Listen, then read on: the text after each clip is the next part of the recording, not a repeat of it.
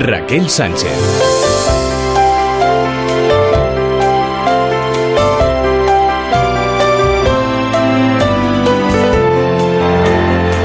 ¿Cómo están? Muy buenas noches. Qué alegría saludarles de nuevo. La última vez fue en el mes de agosto, así que no está nada mal. Han pasado unos meses, meses que por otro lado en lo político pues parece que no ha pasado casi nada o han ido pasando cosas pero sin resolverse casi nada. Bueno, estamos en la época navideña, la época por excelencia de, los niños. Saben que las familias de la Confederación Española de Asociaciones de Padres y Madres de Alumnado, lo que es lo mismo la CEAPA, ha pedido un año más, ha lanzado un año más la campaña Stop Deberes para reivindicar el tiempo libre del alumnado.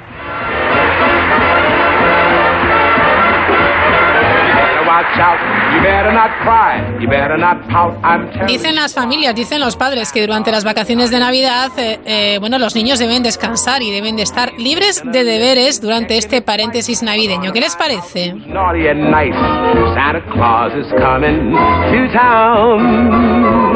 Si nos lo quieren contar en Twitter, la mirilla, cero.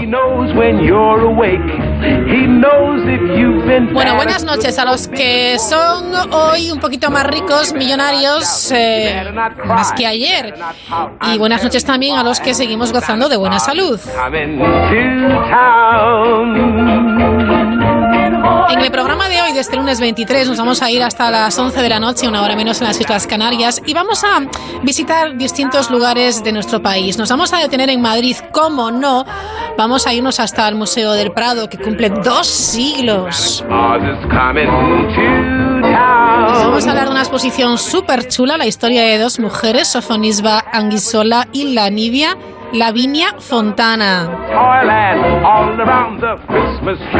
Vamos a charlar eh, también sobre educación, vamos a contarles este dato. El 20% de los adolescentes sufren trastornos de comportamiento por su dependencia a las pantallas. Y por qué no, visitando museos y lugares curiosos, les invitamos a conocer en Salamanca, Casalis. Esto y un poquito más, hasta las 11 comenzamos. Felices fiestas. En el marco de la celebración de su bicentenario, el Museo del Prado presenta Sofonisba Anguisola y Lavinia Fontana, historia de dos pintoras, una exposición que reúne por primera vez los trabajos fundamentales de dos de las mujeres más notables de la historia del arte de la segunda mitad del siglo XVI. Está comisariada esta exposición por Leticia Ruiz, que es jefa del Departamento de Pintura Española hasta 1500. Leticia, ¿qué tal? Muy buenas noches. Hola, muy buenas noches. Bueno, espero que este impulso que se le da a estas dos pintoras con esta grandísima exposición sirva por fin para ponerlas en el lugar que merecen, Leticia. Bueno, mm, yo creo que sí, espero que sí, y la verdad es que es un gusto haberla preparado, ha sido todo un aprendizaje y yo creo que está muy bien que en un lugar como el Museo del Prado, donde, bueno, pues tenemos tantos artistas tan significados, pues dos mujeres de esta talla, pues eh, compartan espacio y además creen entre ambas un relato que trata de situar pues a dos pioneras eh, para la bueno para la práctica de la pintura por parte de las mujeres. ¿Quiénes eran estas mujeres? Vamos a lo personal. ¿Cómo podrías presentarnos, por ejemplo, a Sofonis Banguisola? Bueno, pues yo creo que es eh, a día de hoy eh, y hoy seguramente aún más reforzado y no solo por la exposición que va, sino porque desde que fue redescubierta por parte de bueno pues un grupo notable de historiadores, sobre todo historiadoras, eh, a partir de la década de los 70 del siglo pasado, pues se ha ido eh, reconstruyendo su figura, recuperándola y al mismo tiempo dotándola de una parte de leyenda, ¿no? de mitología, porque es una mujer que ha tuvo una vida tan larga, fue una vida tan excepcional que realmente, bueno, pues ha sobrepasado ya lo estrictamente histórico para convertirse realmente, bueno, pues en, toda una leyenda. Eh, fue una mujer eh, que procedía de la pequeña nobleza de su ciudad natal, que era Cremona, en la cual, pues su propia vida, su propia infancia y el entorno social nos cuenta de qué manera empezaron a educar en el Renacimiento a las mujeres, ¿no? A dotar, dotándolas de una educación que las permitiera no tanto tener una vida profesional, una vida propia, autónoma, sino para convertirse en buenas hijas y sobre todo buenas esposas, ¿no? Y en ese sentido, pues fue educada, pues como decía la época, y que además fue un tipo de educación que duró, pues largamente tres siglos, ¿no? Pues un poquito de pintura, un poquito de dibujo, un poquito de música, un poquito de literatura, un poquito de danza, para tener la conversación y las actitudes sociales que esa época y insisto las que van los siglos que van a, a, venir después consideraron necesarias para las mujeres de esa clase. Lo que ocurre que en el transcurso de esa enseñanza previa pues eh, se dieron cuenta de que era una fabulosa sobre todo retratista, ¿no? Y a partir de ahí, pues bueno, ayudada por las mm, bueno las virtudes como promotor que tuvo su padre, pues se convirtió ya justo cuando estaba acabando la adolescencia en una mujer muy afamada en Italia, fama que llegó a España y trajo consigo el que fuera convocada como dama de corte para la nueva esposa de nuestro rey, de Felipe II, que era la joven y sofisticada Isabel de Valois. Exactamente, pero es que además eh, Sofonis Banguisol era una mujer con mucho talento y también personalidad. Es curioso el tema de, de su padre, porque es verdad que, en un mundo, bueno, pues eh, muy masculinizado, obviamente, aquí fue su padre también el que se empeñó en, promocionar, bueno, pues esta, estas actitudes de su hija. Sí, sí, sí, sí. Es algo que tienen en común también el padre de ambas artistas, ¿no? En el caso de Amílcar Anguisola, pues eh, realmente eh, hizo de la necesidad virtud. Tuvo eh, seis hijas, lo que en términos de la época realmente era un problema, porque había que dotarlas económicamente. Y bueno, la primera de estas hijas fue Sofonisba, destacó como, como pintora, sobre todo como retratista, y le hizo, bueno, pues una promoción que en términos de la época hace que, bueno, destaquemos por supuesto a Sofonisba, pero también a su padre, ¿no? Como, como vio que seguramente en esas buenas dotes artísticas de su hija podía situarla bien dentro de los ámbitos cortesanos a los que en ese momento pertenecía Cremona, que era España, el imperio español, ¿no? Y realmente, pues Amílcare fue una figura en ese sentido, bueno, pues tuvo sus habilidades comerciales, sociales y fue un hombre muy, muy pragmático. como lo fue también quizás el padre de Lavinia eh, Fontana, también, bueno, pues hija de un pintor ya de cierto prestigio y que, y que bueno, animada e empujada por su padre, eh, bueno, pues también quiso seguir en este, en este mundo de las artes. Sí, sí, aquí también vemos cómo el padre mm, pues fue fundamental. Eh, la viña, por sus orígenes, eh, vinculada al mundo del artesanado y el mundo artístico, porque también me gusta mucho recordar a la madre de la viña, que fue eh, Antonia de Bonardis, que pertenecía a una familia de tipógrafos y editores, lo que la dotó también de un entorno humanista, de un entorno de libros, de estampas, que también la propició pues una exquisita formación, ¿no?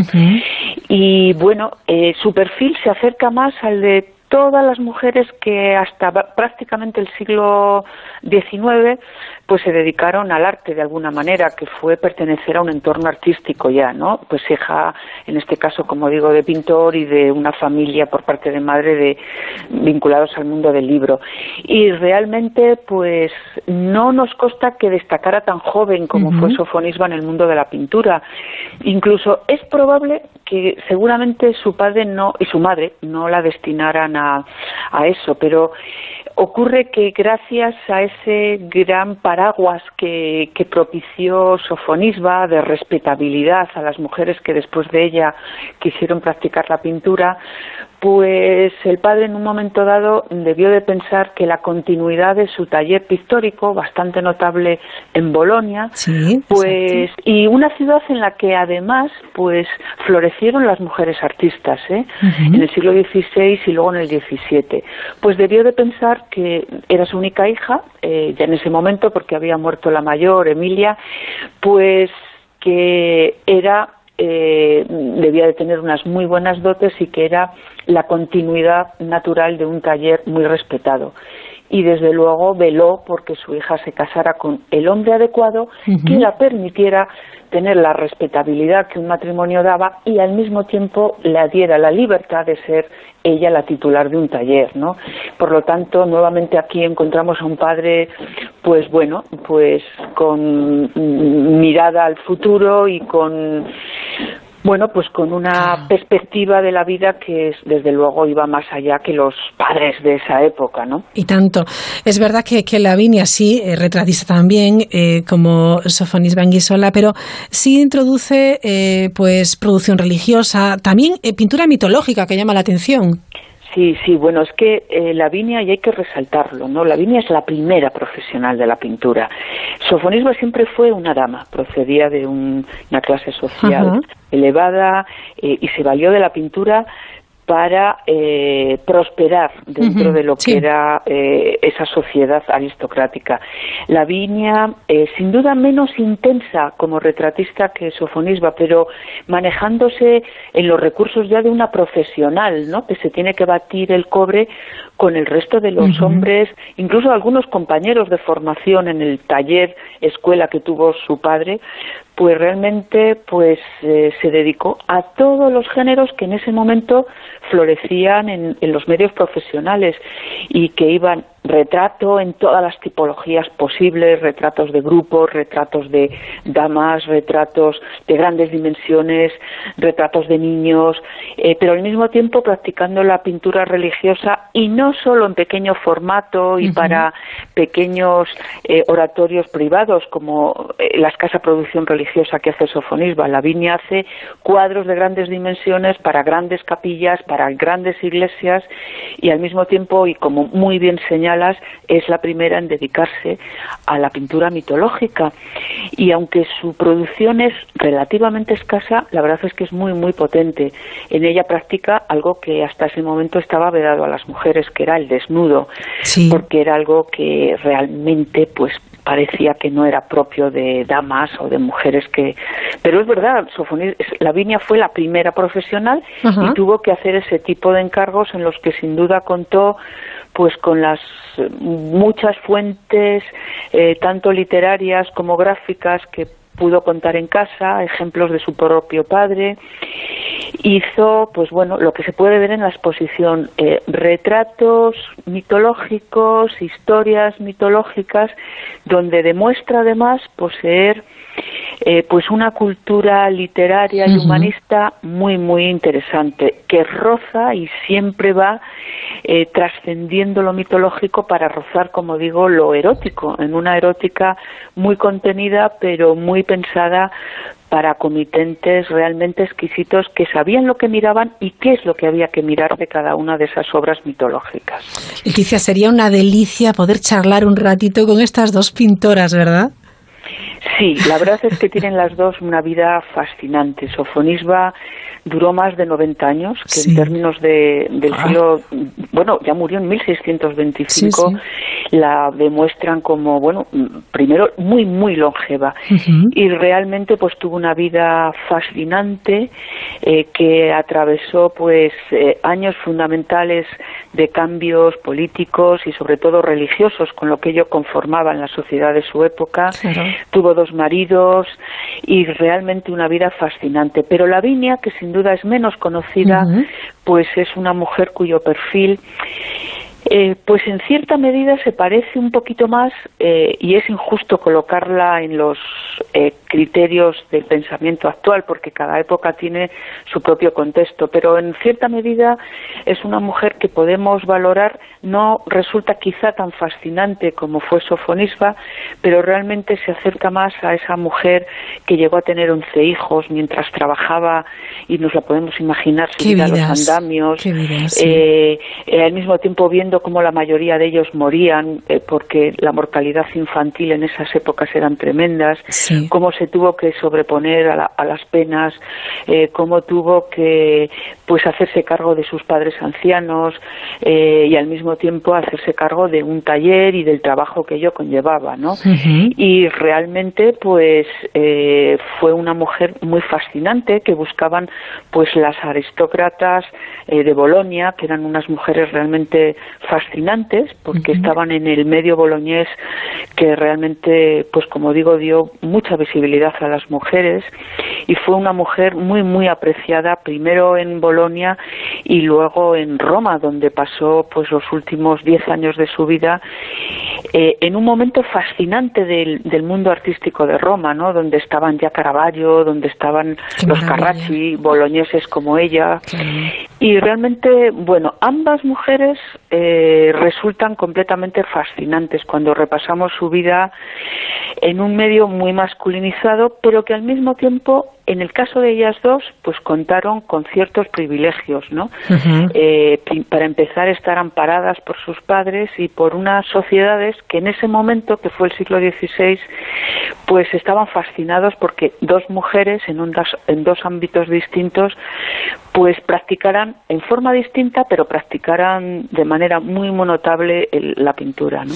Pues a través, a través de 65 obras, 56 de ellas pinturas procedentes de más de una veintena de colecciones europeas y americanas, el Museo del Prado recorre la trayectoria artística de estas dos fabulosas pintoras que alcanzaron efectivamente reconocimiento y notoriedad entre sus contemporáneos, pero cuyas figuras se fueron desdibujando a lo largo del tiempo y hay que recuperarlas sin lugar a dudas. Tienen hasta el mes de enero para disfrutar de esta, de esta exposición. Ya para finalizar, Leticia, que supongo que este trabajo ha sido maravilloso porque además lo habéis hecho muy bien con, con conferencias, con performance, con jornadas con diálogos, dando unas claves muy, muy, muy interesantes, eh, visitas dialogadas, audioguías, etcétera. Todo complementa muchísimo eh, ese camino que es eh, simplemente que, que, el público, que cada una de las personas que nos están escuchando se acerque a la obra, en esta ocasión, de estas dos pintoras. Si tuvieras que quedarte con dos pinturas de cada una de ellas, que nos dijeras, bueno, al llegar al Prado, al llegar a esta sala C del edificio Jerónimos, ¿en qué nos tenemos que fijar primeramente? ¿Cuál sería tu consejo? Pues a mí me resultaría bastante difícil, porque de verdad que hemos hecho un trabajo que está siendo muy valorado, la verdad, por, por especialistas en, en, ambas pintoras, de buscar obras realmente excepcionales. Yo creo que el espectador que se acerque, que por cierto acaba el 2 de febrero, ¿eh? 2 de febrero, fenomenal. 2 de febrero, con, eh, pero que no lo dejen al final. Lo que van a encontrarse, yo creo que lo que van a, a ver es sobre todo, yo creo que sorpresas, se van a sorprender gratamente, porque a veces eh, sin querer, pues muchas personas tienen la idea de pintura de mujeres, pues segunda, tercera fila. Yo creo que van a encontrarse con obras de enorme calidad que les van a sorprender. Es un montaje además expositivo muy muy bello eh, y que en el que hemos querido que el espectador pues disfrute muy muy bien de todas las secciones y de todas las obras. Sin duda podríamos destacar muchas cosas, pero mm, como me pides esto, pues yo creo que, que, por supuesto, los autorretratos de Sofonisba, que nos van describiendo, pues precisamente lo que la sociedad de su época buscaba en las mujeres, ¿no? La discreción, eh, en cierta medida la sumisión, pero a través de esos ojos maravillosos de Sofonisba, ojos grandes que nos miran con una curiosidad y al mismo tiempo con un atrevimiento pelín disimulado, pero con atrevimiento, hmm. nos descubre a una mujer fascinante. Pero sin duda de ella, quizá el conjunto, el pequeño conjunto de retratos de la familia real española, un Felipe II en el que, aunque está normalmente colgado porque tenemos un número, bueno, pequeños, son cuatro sofonisbas, pero realmente muy bellos de ella en el Museo del Prado. Eh, los cuatro retratos de la familia real, con un Felipe II que es sin duda el más humano, el más atractivo, el más cercano, el de su cuarta esposa, Ana de Austria, y el de las dos pequeñas infantas, Catalina, Micaela y Isabel Clara Eugenia, que por vez primera se reúnen de nuevo en España, y realmente yo creo que es un grupo familiar extraordinario y emocionante. Van vestidos de negro, que era el color no de luto, sino de diario, y realmente nos, les vemos cercanos y les vemos, pues, realmente como unas obras eh, espléndidas y de una psicología sencilla y muy notable. Y de Lavinia Quizá me quedo por lo excepcional con la obra que recibe al espectador, que es la Minerva desnuda, que al desnudarse se convierte en Venus, es decir, las dios, diosas mm, más potentes y que tienen más mensaje para pues para el espectador y especialmente para las mujeres, ¿no? En el que eh, nos muestra a través de, bueno, pues una sabiduría realmente y una y una y un pozo humanista mm, muy potente por parte de Lavinia, no solamente eh, a la primera mujer que hace desnudo, sino que además nos ofrece la diosa que desde la antigüedad se consideraba la inventora de la aguja y del telar, y es decir, las primeras tareas y fundamentales que durante siglos se consideraban apropiadas para las mujeres y que sin embargo eh, trascienden en la obra de Lavinia y nos la ofrece como la diosa Minerva, es decir, la diosa de la sabiduría, el conocimiento y de la guerra, y que al desnudarse se transforma en la Venus, la otra potentísima diosa del amor, la fertilidad y la belleza. Es decir, es un mensaje muy potente para todos, para todos. Y desde luego yo lo he puesto en nada más en la entrada como una declaración de principios. Es, un, es una obra bellísima en la que seguramente además encontramos el delicadísimo retrato de la última hija eh, que quedó viva y que murió poco después de, ese, de esa obra, que es Laudomia, eh, la hija de, la pintora. ¿no?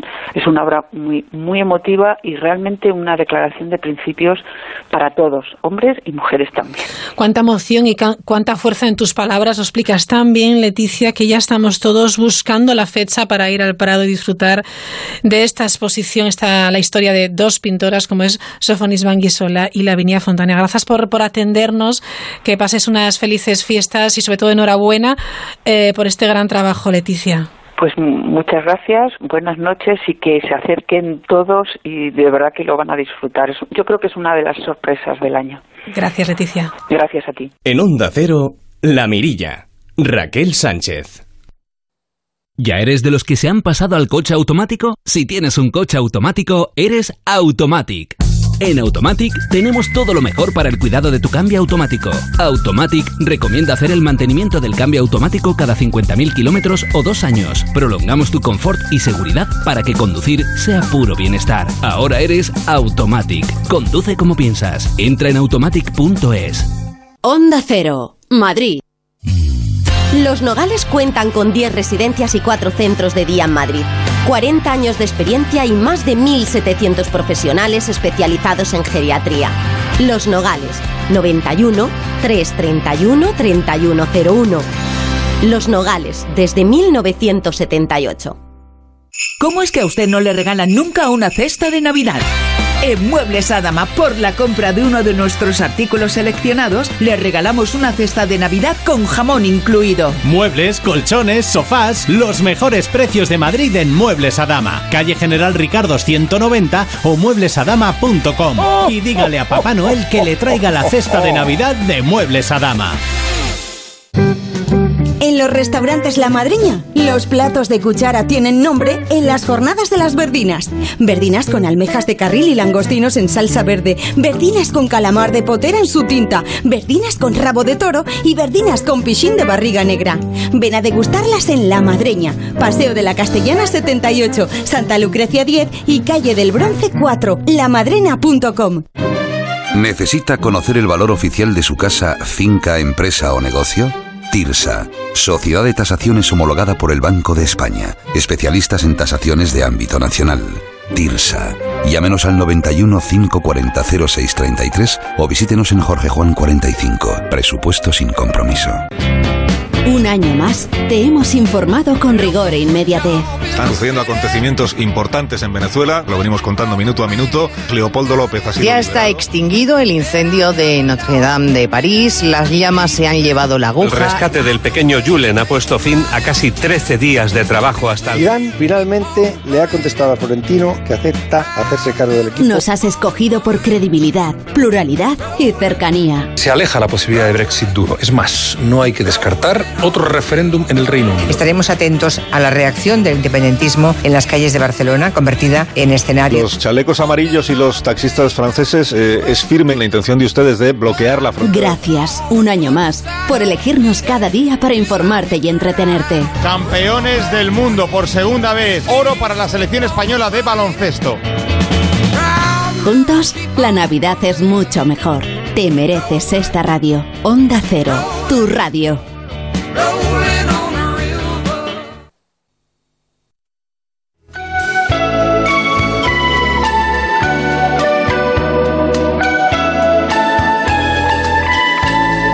Asómate a la mirilla en Onda Cero.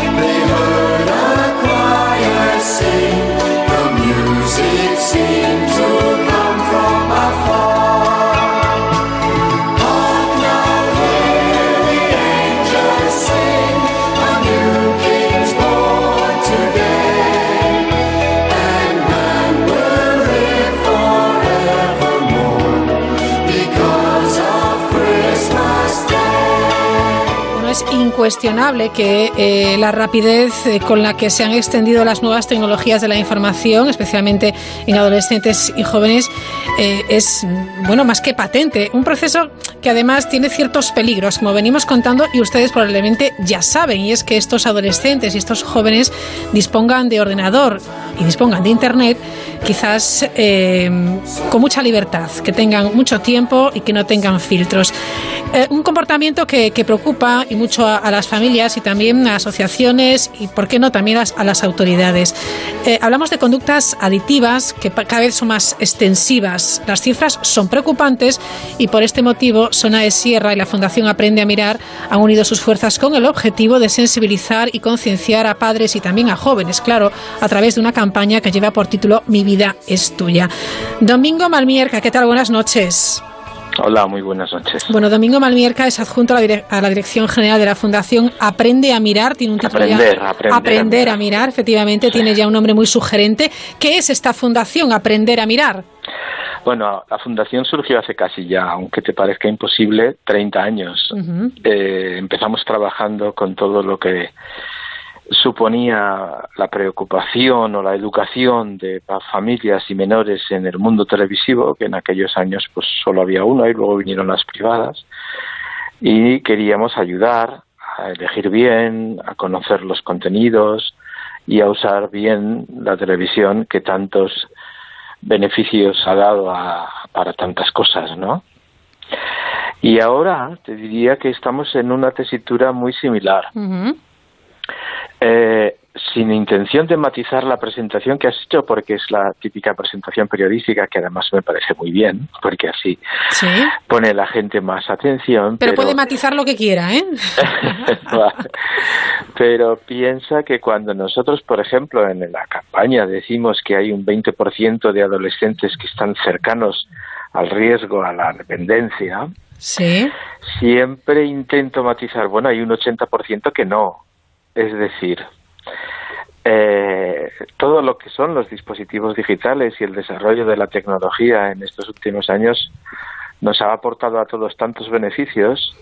Hola. Sí, sí, sí, sí. Ah, es que oía un pitido. Sí, no se preocupe, está bien. Eh, eh, nos han aportado tantos beneficios que si le decimos a un chaval de 14 años o de 12 que eso de las pantallas es muy peligroso y muy malo, pues lo más probable es que nos mire y diga, este tío es un poco tonto, ¿no? ¿Por qué? Porque nos pilla a todos todo el día con, los, con el móvil en las manos. Entonces, desde el punto de vista de la eficacia educativa, nos interesa mucho que todos los padres y los hijos que nos escuchen se conciencien de que hay cosas muy buenas a- a hacer, que tienen unos usos maravillosos, desde el punto de vista de la comunicación, desde el punto de vista de la diversión, desde el punto de vista del aprendizaje, Claro. pero que al mismo tiempo, si se usan mal y si los padres no estamos encima porque aunque se nos hable de nativos digitales, los chavales hoy no nacen sabiendo utilizar las redes ni los móviles y hay que explicárselo. Y esa es la gran intención de nuestra campaña. Es muy interesante porque sí es verdad que a veces nos excusamos en lo de total, son nativos digitales, pero no. No lo son, hay que, hay que explicar. Es verdad que tendrán más facilidad, pero eso no nos exime de nuestra responsabilidad, ¿no?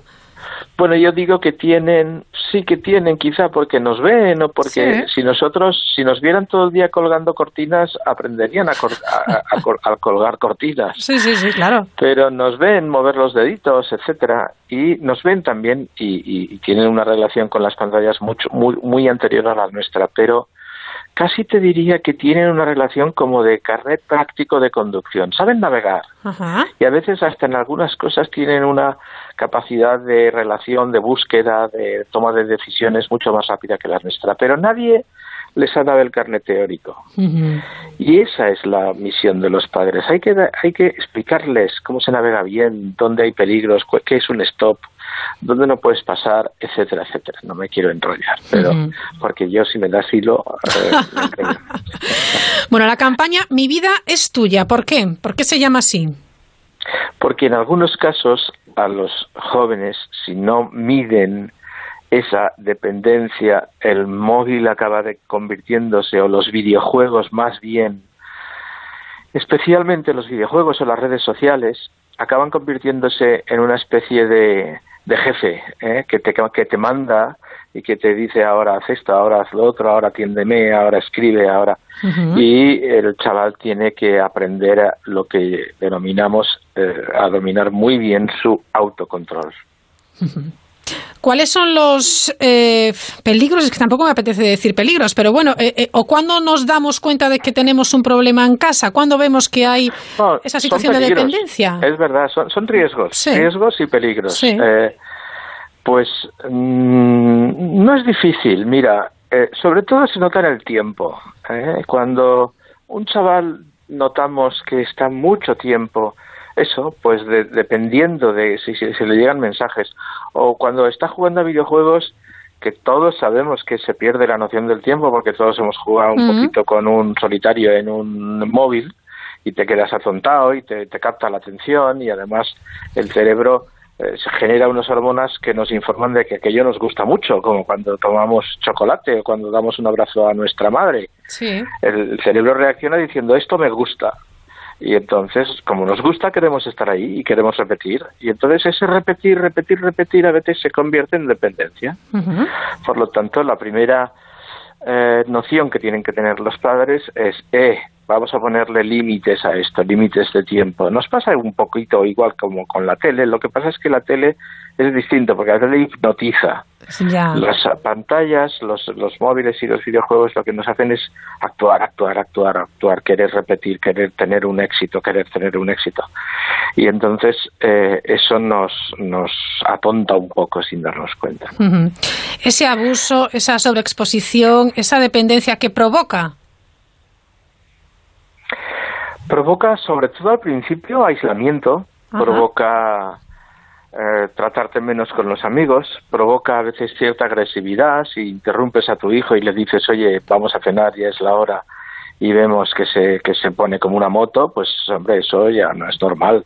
Todos hemos dicho, papi, déjame, déjame quedarme un rato más, pero de ahí a una reacción ya agresiva, pues eh, serían ya motivos de preocupación. Y la única terapia en todos estos casos eh, es, oye, se ha acabado. Hay que cortar el cerebro, lo tienes que liberar de esto. A veces eh, necesitamos ayuda. Sí, Pero mira, mm, gracias a Dios, no especialmente.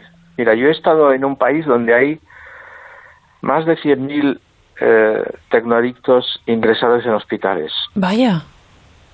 que lloran durante ocho horas y nueve al día porque no se les deja jugar a Internet o Sí. utilizar las nuevas tecnologías. Son países en los que hay menos sol, en los que la gente se relaciona menos, en las que, eh, bueno, tienen una cultura distinta a la nuestra. Gracias a Dios en España no tenemos ni estos índices ni esta sí que tenemos personas vulnerables eh, tímidos cerrados que, que no que no que, que les cuesta tratar con las personas y que a veces se encierran en estas especies de, de, de emancipaciones no pero no nos exigen en España por el momento una atención médica nada más que los casos graves. Ajá. para mí es mucho más importante que se los padres sepan que tienen salida, que esto no es como para asustarse y que la salida es cambiar de alternativa, salir al campo, eh, que jueguen, que hagan mucho deporte. Yo tengo un, un médico en Madrid que cuando le llega un enfermo de estos, lo primero que le hace es, mira, lo primero que vas a hacer es dar tres vueltas al hospital y luego vienes y hablamos. Está bien, ¿eh? porque, porque de alguna manera le, le quita la dopamina excesiva del, del Sí. cerebro, ¿sabes? Sí, sí, sí. Bueno, hay una, una pieza audiovisual eh, que se puede visualizar en la web www.mividaestuya.com eh, que se cuenta en esta pieza. Eh, ¿Por qué debemos echar un vistazo? Sí, es una monada, es una versión de Stranger Things, que es una serie Ah, que les ha gustado mucho a los chavales y de alguna manera se quiere hacer ver que si que, que, que no te que, que puedes estar empe- empezando a tener demasiada dependencia sin darte cuenta. O sea que que no puedes estar todo el día pendiente del móvil como si fuera un- una extensión de tu persona o hasta otra persona o hasta otra persona. Es decir eh, te- el, el móvil te dice cosas te pone en contacto con gente etcétera pero hay que saber ponerlo en, en- en su medida. Bueno, aquí hay, hay una cosa que te voy a decir porque Sí. eh, les viene muy bien a los chavales y es muy fácil de entender. Nosotros hablamos siempre de tiempo y de autocontrol. Sí. En el caso de las redes sociales hablamos de intimidad. Si tienes, si cuidas tu intimidad, puedes charlar con tus amigos y tus amigas todo lo que quieras, pero no te pases con la intimidad. Pero fíjate, si quieren saber una unidad de medida, la unidad de medida nos la da muy bien la Dirección General de Tráfico. Porque la Dirección General de Tráfico es la que nos dice, después de dos horas de conducir, has de descansar. Ajá. Pues después de dos bueno. horas de pantallas, eh, eh, tu cerebro empieza a debilitarse, empieza a tener excesiva dopamina, se emborracha. Entonces hay que parar. Y hay que parar, y hay que parar durante tres o cuatro horas. Porque la dopamina necesita reabsorberse. Un chaval no puede coger después de dos horas o de una hora de estar jugando a videojuegos y ponerse a estudiar. Eso, Ujú. eso es, eso es ser tonto, o sea, totalmente. Porque, o tonto para siempre, como dice Sí. José Mota, ¿no? Sí. Pero dos horas. Dos horas como máximo, máximo, máximo, sea sábado, sea domingo, sea lunes o martes. Como máximo. Si puedes aguantar con una, mejor. Hasta los jugadores de, de, de estos campeonatos de videojuegos Ajá. no entrenan más de hora y media, porque saben que pasada hora y media eh, fallan, Ya. empiezan a- eh, porque el cerebro les falla. Ya. Con lo cual, lo que hay que aquí aprender es a cuidar el cerebro. Claro que sí. Bueno, también decir que en esta página web, mividaestuya.com, hay eh, informaciones, consejos, material educativo que está relacionado con el uso de la tecnología por parte de los jóvenes y que no son pocos jóvenes, porque en España hay casi 5 millones de adolescentes y preadolescentes, jóvenes que tienen entre 12 y 19 años. Y un último, un último apunte, Domingo, que estamos en esta época navideña en la que estamos escribiendo la carta a los Reyes Magos, quien no haya escrito ya eh, la carta a, a don Papá Noel. ¿Qué les dirías? Pues mira, como va a haber muchos padres que se pregunten, en la Fundación Aprender a Mirar tenemos una casi, casi te diría obsesión, porque te diría que de las, no sé, 500 o 700 talleres que damos en colegios a lo largo de toda España durante cada año, la pregunta que todos los padres nos hacen y la que gana en el ranking es ¿a qué edad le compro Sí, el móvil a mi hijo? Yo siempre le digo, pero si eso no tiene nada que ver con la edad de tu hijo. Y entonces todos se me quedan Todos se quedan con los ojos como platos. Dice, ¿qué me estás diciendo? ¿no? ¿Qué me está diciendo? Pues mira, este es un tema de adultos, no es un tema de chavales. Un chaval quiere un móvil, quiere jugar, quiere tal. Luego a lo mejor no le hace ni falta porque no tiene ni amigos a, a los que llamar. Entonces es el padre qui- o la madre quien tienen que decidir, padre y la madre quien tienen que decidir cuál es el momento de madurez, pero sobre todo tienen que darse cuenta de que tienen que tener tiempo para explicárselo. Si el móvil no se puede dar como se dan un, bueno, es que un- una cuchara y un tenedor se lo damos y se lo explicamos. Si les damos las llaves de casa, se las damos y le explicamos lo que tiene que hacer y cómo se tiene que comportar. Pues si le damos un móvil que tiene todo lo que tiene, Sí. no puede, o sea, un padre es un irresponsable si le deja un móvil a un chaval y no le dice, oye, vamos a ver tú, esto nos va a hacer discutir, esto es- duerme por la noche en mi habitación, aquí hay pornografía y no quiero que visites la pornografía, esto te va a, a- a causar dependencia, no lo sé, Mm, explicárselo, o sea, que, que les regalen el móvil cuando consideren, cuando vean que su hijo está maduro o la tablet, pero sobre todo que piensen si ellos van a tener tiempo para explicárselo. Hay otros síntomas, además de- del abuso y la sobreexposición, que son ya síntomas físicos, ¿no? Como pues malestar estomacal, dolores de cabeza, problemas para, para dormir bien, problemas también oftalmológicos, ¿no? Sí, estos son mm, manifestaciones eh, no muy generalizadas. Como siempre, todo depende primero de la persona, del, del chico, de o la chica, de la vista que tiene de, de natural.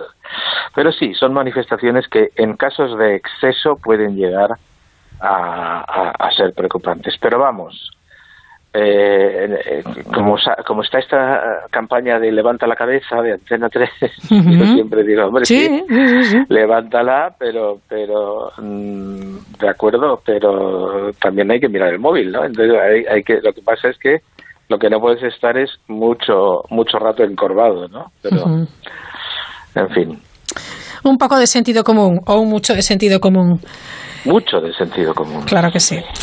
Muy bien, pues la campaña es Mi vida es tuya. Eh, esta eh, conversación, bueno, pues con Domingo Malmierca, junto a la Dirección General de la Fundación Aprender a Mirar, yo creo que ha sido muy interesante y esperemos que todos hayamos tomado buena nota. Domingo, muchísimas gracias y felices fiestas. Raquel, a vosotros, muchísimas gracias. Un abrazo, adiós. Felices fiestas.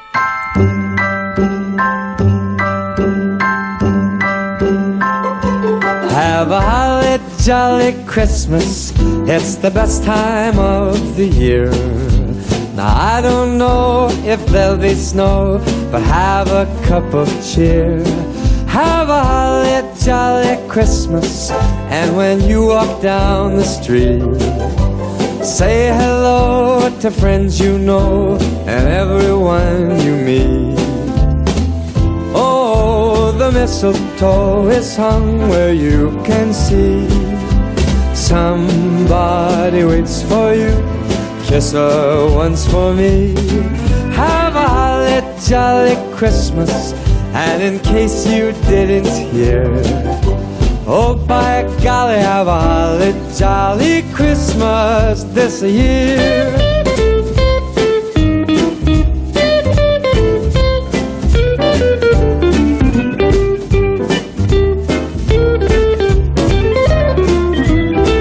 La Mirilla. Onda Cero.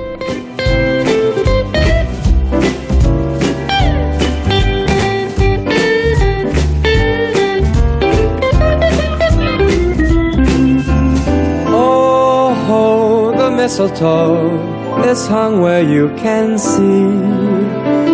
Somebody waits for you. Kiss her once for me. Have a holly jolly Christmas.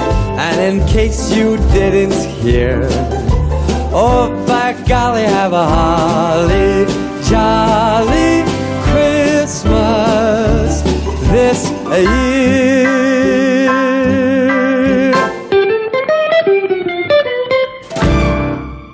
¿Qué les parece si visitamos un palacete maravilloso en Salamanca, Casa Lis, ahora Museo Art Nouveau y Art Deco? Vamos a saludar a su director, es Pedro Pérez Castro. Pedro, ¿qué tal? Muy buenas noches. Buenas noches. Vaya lugar, Casa Lis. Es maravilloso.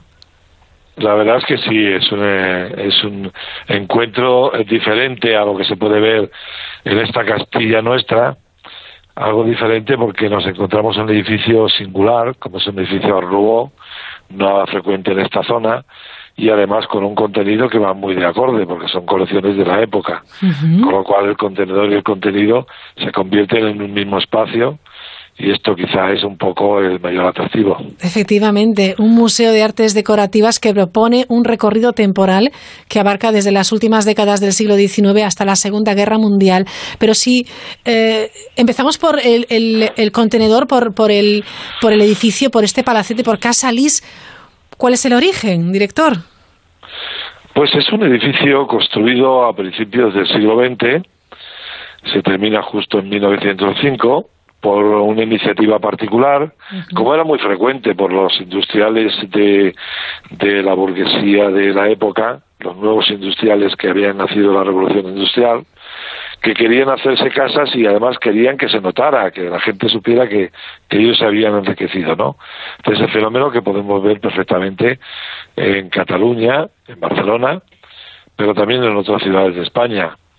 Y entonces es un edificio eh, muy bonito, muy espectacular, sobre todo en su fachada sur, que hace un, por iniciativa en particular don Miguel de Lis, que era un industrial que se dedicaba al curtido, curtido de pieles, y que debido un poco a su profesión, pues él tenía que viajar al extranjero para vender las pieles, y cuando viajaba al extranjero, pues veía las casas que se habían construido los nuevos ricos en Europa. Y llegó a Salamanca y dijo, yo quiero una igual, y se construyó. Es maravilloso porque además, eh, si uno entra en la, en la página web del Museo Casalís, eh, puede ver algunas fotografías antiguas en blanco y negro y es eh, uno se traslada a esa época que tenía que ser una, una auténtica maravilla, no solamente la vestimenta, sino pues él leyendo un periódico, cómo está decorado, todo, absolutamente todo. Sí, efectivamente, eran lo que llamamos los bon vivant, eran gente que, que sabía disfrutar de la vida y sabía rodearse de objetos bellos y edificios bellos, ¿no? Y efectivamente don Miguel de Lis construye una casa y la decora al gusto de la época, pues incluso comprando los, los, los muebles en las exposiciones universales de París y en los viajes que hacía a Europa, ¿no? Tenemos unas vidrieras del museo maravillosas, una colección de muñecas de porcelana francesas del 19 increíble, pero muchísimas cosas más. Sí, son en total eh, 19 colecciones que abarcan los periodos Art que es el periodo eh, decorativo que va desde finales del 19 hasta la Primera Guerra Mundial, y que continúa con el periodo Art Deco que va desde el periodo entre guerras, que llamamos. Además de esta magnífica colección de muñecas de porcelana francesas del siglo XIX. En conjunto son 19 colecciones diferentes que hacen muy atractivo el museo porque al que no le gusta una colección le gusta otra y, y esta diversidad es quizá lo que hace más interesante la exposición. Exposiciones que, que uno puede eh, disfrutar tranquilamente viendo cada detalle de cada una de las figuras que se expone porque son algunas realmente exquisitas. Sí, sobre todo hay una colección especial que denominamos criselefantinas. Son figuras de bronce y marfil que representan un poco las bailarinas rusas de los ballets de Diaghilev que llegaban a Europa o de las bailarinas de los cabaret o de las mujeres famosas como Isadora Duncan. Son piezas realmente muy bonitas porque combinan muy bien lo que es la estética, sobre todo Art con el movimiento y la calidad y el refinamiento de las piezas. La verdad es que es una colección eh, realmente que no se ve en ningún museo en el mundo porque las acapararon los coleccionistas privados y nosotros hemos tenido la suerte de tenerlas aquí y de tener una gran colección. Eh, si no me equivoco, eh, están casi de cumpleaños, ¿no? Sí, vamos a hacer 25 años el año que viene. Caray, no es poca cosa, ¿eh? Para un museo es importante. Para los museos somos, somos siempre organismos muy débiles y que tenemos muy frágiles. Y atravesar este periodo primero de, de vida es muchas veces difícil porque hay muchos museos que por desgracia no llegan a esta edad. 25 años es una edad maravillosa para, para poder festejar que, que somos un museo ya consolidado. Y tanto que sí. Bueno, mm, cuando uno va a Salamanca, sin duda es una cita que, que, no pueden dejar de, de, realizar. Eh, ¿Por qué? ¿Por qué hay que ir a, a, a, Casa Lis? ¿Por qué hay que ir a este museo de Art Nouveau y Art Deco? Bueno, pues yo creo que por una razón sobre todo, porque es algo diferente, es algo singular. Yo creo que es lo que ha motivado a que ya llevamos tres millones de personas, que para un museo pequeño es una cifra muy importante. Eh, hasta el punto que somos el museo más visitado de toda la zona oeste. Y yo creo que quizá el mayor atractivo, lo decía al principio, es esta unidad que hay entre el contenedor y el contenido, que hace realmente un espacio temático muy interesante y que hace que la exposición, eh, que se pueda ver durante una hora, hora y media, pues sea realmente eh, muy atractiva, ¿no? Y, y bueno, es un museo que quizá por su singularidad, como decía anteriormente, es lo que quizá hace más interesante su visita, ¿no? Eh, hay que poner de relieve también la importancia de la Fundación Manuel Ramos Andrade, ¿verdad? Efectivamente, sí, hemos conseguido primero que la figura de, la persona que, donó todas las colecciones, aunque hemos ido en estos 25 años completándola con nuevas adquisiciones, pero básicamente vienen de una colección privada, de Don Manuel Ramos Andrade, que eh, al final pues es una experiencia muy interesante a nivel nacional porque somos una fundación privada pero con vocación pública. Como privada nos ha permitido tener una gestión muy ágil y realmente sostenible y como fundación pública pues eh, estamos cumpliendo una función social y estamos dentro de lo que es la demanda social de la, de la ciudad de Salamanca. Yo creo que contribuimos a ser uno de los atractivos turísticos de esta ciudad, ¿no? Y tanto que sí, es un atractivo más de una ciudad maravillosa. Eh, en, esta época de, vacaciones para muchos, quizás sea una magnífica ocasión para aquellos que no la conozcan disfrutarla, ¿verdad? Sí, en Navidades es en familia, es un museo muy familiar, es un museo que permite, como decía anteriormente, disfrutar, que yo creo que es lo más interesante de un museo. No venir a sufrir, sino venir a disfrutar, venir a, pasar un rato agradable y el grado de satisfacción de la gente que nos visita nos demuestra que así es, que lo pasan bien y que vuelven y quizá también el éxito del museo pues es esto, ¿no?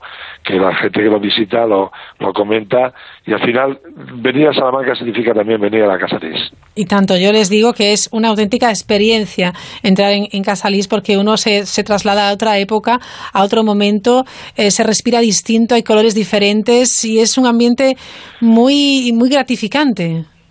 Sí, eh, la verdad es que el, el, hecho de que tengamos unos vitrales de color característicos del modernismo permite que la luz pase a través de estos cristales y se convierta en color. Y este color es, es realmente muy muy agradable y, es, es un complemento también de la exposición. Es decir, es no solamente vamos a un museo donde eh, todo está iluminado con luz artificial, no, aquí tenemos la luz natural que está constantemente entrando en toda la casa y que hace perfectamente eh, que se puedan conservar también las colecciones sin ningún problema. Bueno, pues se lo recomendamos sin duda, Museo de Art Nouveau y Art Deco Casalís en Salamanca, porque es uno de los imprescindibles que tenemos en nuestro territorio nacional.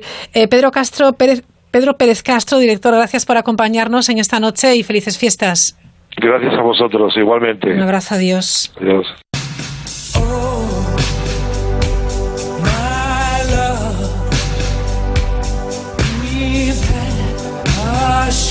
there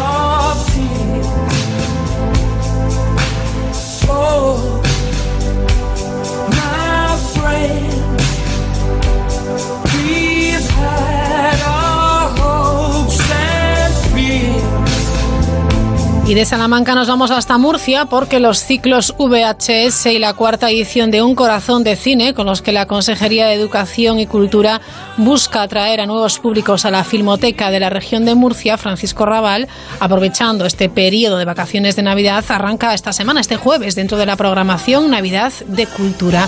En concreto, el ciclo VHS da continuidad al que ya se realizó el año pasado con el nombre de Betamax y se recuperan películas muy solicitadas en todos los videoclubes de los años 80.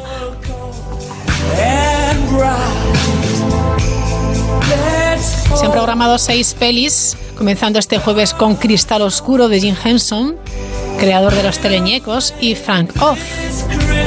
El sábado se proyectará La Princesa Prometida de Rob Reiner. El día 30 habrá una sesión especial denominada La película escondida, en la que el público no conoce el filme hasta que va a, empezar la proyección. Aunque ya les digo que va a ser un clásico de los años 80. Seguimos en, en esta filmoteca de la región de Murcia, Francisco Raval, porque el próximo año comienza con la programación el día 2 de enero con Robocop. El día 3 con Terminator y el día 4 con La Historia Interminable. Todas las películas del ciclo serán a las 9 y media de la noche.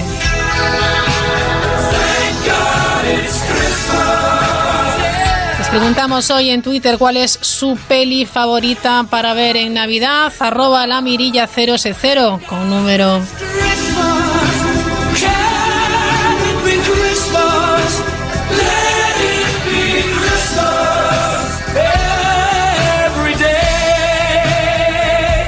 Habrá un segundo ciclo en, en esta filmoteca de, de Murcia, en la cuarta edición de Un Corazón de Cine para disfrutar en familia y con fines solidarios. Son cinco películas, la entrada es gratuita a cambio de una entrega de alimentos que serán donados a Caritas Santa Eulalia y se proyectará, por ejemplo, Asterix, el secreto de la poción mágica, también Asterix eh, en la residencia de los dioses y eh, se armó el Belén de Timothy Ricard. Un ciclo que va a concluir con la proyección de Mortadelo y Filemón contra Jimmy el Cachondo con Javier Fesser el domingo y el lunes Los Pitufos, la aldea escondida. Las sesiones en esta ocasión serán a las 12 del mediodía y bueno, espera a todo el mundo que asista porque los fines son solidarios. Enseguida llegan las noticias de las 10, las 9 en Canarias. A la vuelta volvemos, visitamos otro museo. Será el Museo Marco en la ciudad de Vigo.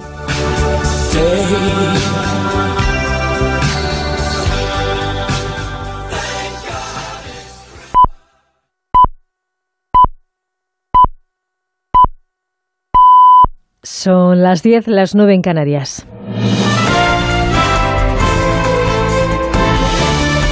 Noticias en Onda Cero. Muy buenas noches. Hasta ahora no hay confirmación oficial de qué va a decidir la Abogacía General del Estado sobre si se permite al líder de Esquerra, Auriel Junqueras, salir de la cárcel para poder recoger su acta de europarlamentario tras la sentencia favorable del Tribunal de Justicia de la Unión Europea. Fuentes consultadas por Onda Cero apuntan a que sí podrá salir de la cárcel para recoger el acta pero no se sabe si acto después tendrá que volver a ella o podrá quedar en libertad a la espera de que se aclare si la sentencia europea afecta a la sentencia del Tribunal Supremo en relación al proceso. Ya saben que le estamos dando tanta importancia a este informe porque de él depende la investidura de Pedro Sánchez, si quiere contar con los votos de Esquerra. Desde esta formación, su portavoz Marta Vilalta asegura que el acuerdo con el PSOE está hecho a falta de unos flecos, pero insiste que está todo a la espera de la abogacía del Estado. Estamos a la espera, estamos a la espera, como estábamos el jueves, de ver cómo responde la Abogacía General del Estado. Por lo tanto, es esto lo importante, no qué día, sino qué dice el acuerdo, qué dicen las partes y si de verdad nos creemos que activamos una vía política, que hacemos ahora las cosas bien y que dejamos de judicializar la política y de entorpecer una solución democrática y política a la situación de conflicto que hay entre Cataluña y el Estado. A todo ello, el presidente del Gobierno en funciones, Pedro Sánchez, mantiene su agenda oficial al margen de las negociaciones. Mañana hará una videoconferencia con las unidades españolas en misiones humanitarias y de paz en el extranjero, acompañado por la ministra de Defensa en funciones, Margarita Robles. Del exterior les contamos que el presidente de Chile, Sebastián Piñera, ha firmado este lunes la reforma del capítulo 15 de la Constitución de su país que permite iniciar un nuevo proceso constitucional constituyente que comenzará con un referéndum el 26 de abril de 2020. Se trata de cambiar la actual constitución que data de la época de Pinochet.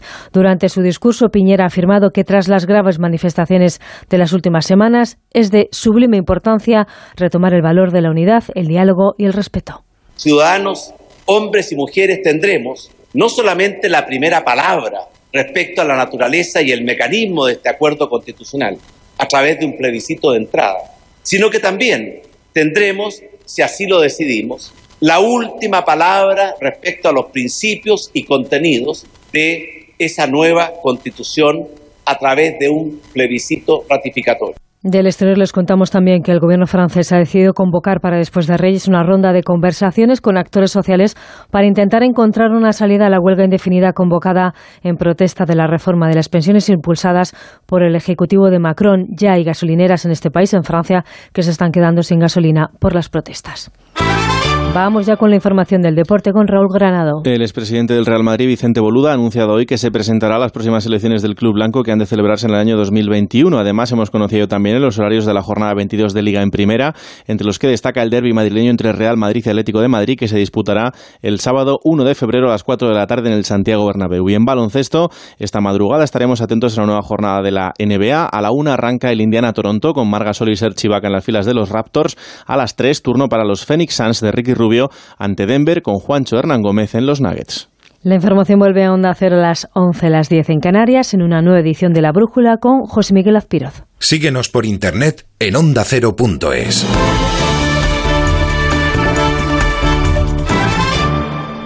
Me cambié a la mutua porque estaba pagando de más. Pero pensé, ¿y luego qué? Y luego me dieron un golpe y pude elegir un taller al lado del trabajo. Vente a la mutua y te bajamos el precio de cualquiera de tus seguros, sea cual sea. Llama al 902-555-485. 902-555-485. ¿Y luego qué? Vente a la mutua. Condiciones en mutua.es. Nuestros tecnoprecios son expertos en regalos de Navidad. Como el Samsung Galaxy 10 Plus a 1.059 euros con 90. Con auriculares AKG 700 de regalo, valorados en 349 euros. Solo hasta el martes 24. Además, con todas las ventajas y servicios del corte inglés en Navidad. Tecnología para regalar solo con los tecnoprecios del corte inglés. Y también en nuestra web. Hola, cariño. ¿Qué haces con el ordenador? Mirando lo de la alarma, que hay que cerrarlo ya. En nada nos vamos de vacaciones. Pero nos va a dar tiempo instalarla antes de irnos. Sí, sí, mira, en la web de Securitas Direct lo puedes calcular online y te la instalan el mismo día. En Securitas Direct protegemos lo que más importa. Llama ahora al 945 45 45 o calcula online en securitasdirect.es. Recuerda, 945 45 45. Felices fiestas. Onda Cero.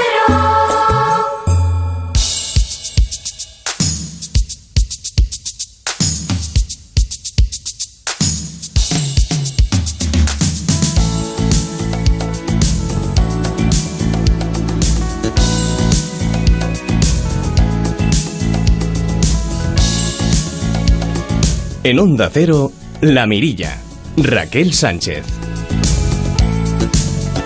We wish you a Merry Christmas. We wish you a Merry Christmas. We wish you a Merry Christmas and a Happy New Year. We wish you a Merry Christmas. Merry Christmas, baby. You a Merry Christmas. Oh, Merry Christmas. You a Merry Christmas. A Happy New Year. Happy New Year. Seguimos haciendo un recorrido por los principales museos del país y yo quiero hablar del museo de Museo de Arte Contemporáneo en Vigo, por supuesto, en mi ciudad, del Museo Marco. Está con nosotros su director, es Miguel Fernández Cid. ¿Qué tal, director? ¿Cómo está? Pues muy bien, muchas gracias. ¿Todo bien? Bien, ¿Las bien. navidades bien? Bueno, eh, En ello, ¿no? realmente vamos, va muy bien. Bueno, es un buen momento eh, las épocas, las etapas en las que, mm, bueno, pues hay eh, vacaciones, los niños tienen más eh, tiempo libre y no solo hay que visitar centros comerciales, que está bien, que está bien, pero ¿por qué no los llevamos a un museo? Bueno, los centros comerciales son una gran competencia en estos días, ¿no? sobre todo para los para los pequeños. Hombre, Sí. las navidades sí son una época que para, por ejemplo, para los museos eh, hay un cambio muy claro de, digamos, de todo, ¿no? Porque eh, pues una de las actividades que, que a la que eh, más en las que más incidimos es, por ejemplo, las actividades para para, Claro. para colegios y demás. Claro. Obviamente en estas épocas no no hay, tenemos que cambiar el, eh, digamos, un poco adaptarnos, pero pero perfecto, no hay. Pero siempre está bien visitar un museo, eh, aunque solo sea para abrir esa puerta a algo nuevo para un niño, ¿no? O para un adolescente, que espero que no sea la primera Eh, vez. Lo mejor es que vayan los adolescentes con los niños y los padres, ¿no? Porque, bueno, pues cuando entras en un, en un museo con, con, eh, con tu hijo, Claro. cuando ves cómo él, cómo él mira las cosas y, y si las disfruta, Ah. pues es una manera muy bonita de enganchar también a, Es verdad. a, a los padres, ¿no? Es y verdad. lo digo como padre también, ¿eh? Claro, sí, sí. porque además con la mirada de, de un adolescente, eh, el adulto aprenderá otras cosas, Por otra supuesto, perspectiva, ¿verdad? recuerdas cosas que a lo mejor tienes muy olvidadas Sí. como como bueno pues es eh, eh, bueno pues simplemente la sinceridad que hay mm, pues en el juicio y la, la manera de mirar Claro. y la falta de prejuicios en muchas ocasiones que, Claro. que, que los niños te dan no que Es curioso porque lo que primero te sugiere a lo mejor no es políticamente correcto y eso pasa mucho también en arte contemporáneo, ¿no?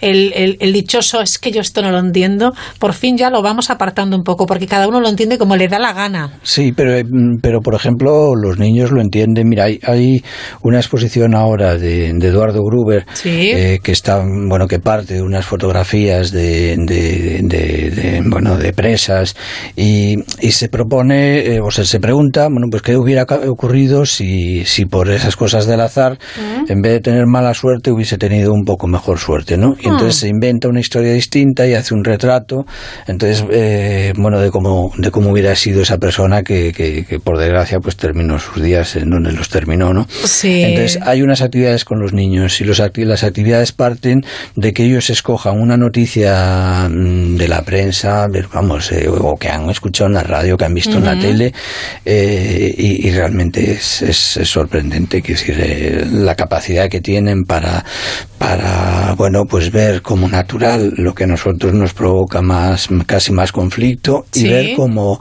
eh, bueno como otra cosa algo que nosotros vemos muy muy muy natural no muy Ajá. Yo siempre digo que el arte además está en todas partes, dentro y fuera de un museo. Si uno va observando, si es un observador, descubre cosas maravillosas.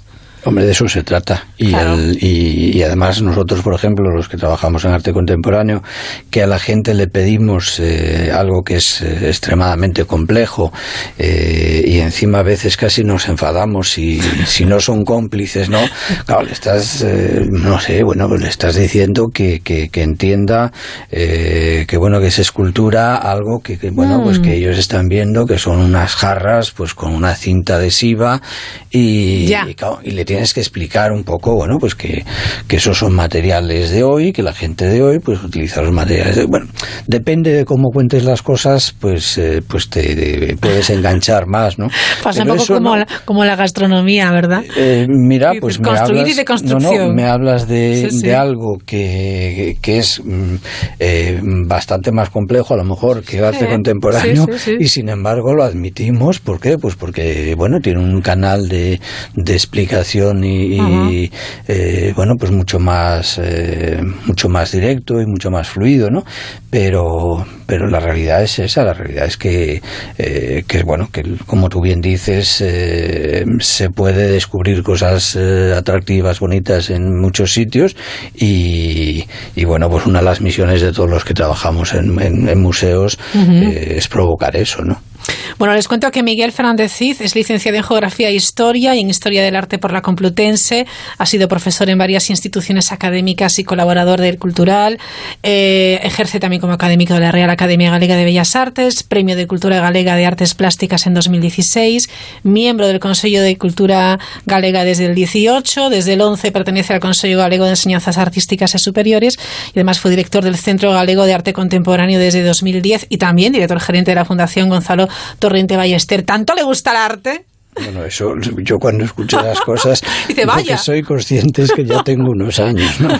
Porque, porque bueno, pues si, si repasas Vaya vida, trayectoria. no, no, pero bueno, a mí de- de- desde siempre me, eh, me ha gustado esto y me ha gustado trabajar, con lo cual, pues Ha ido de una manera fluida, ¿no? he ido cambiando de lo que mm, pensaba que era mi lugar hacia los que pensaba que no lo eran.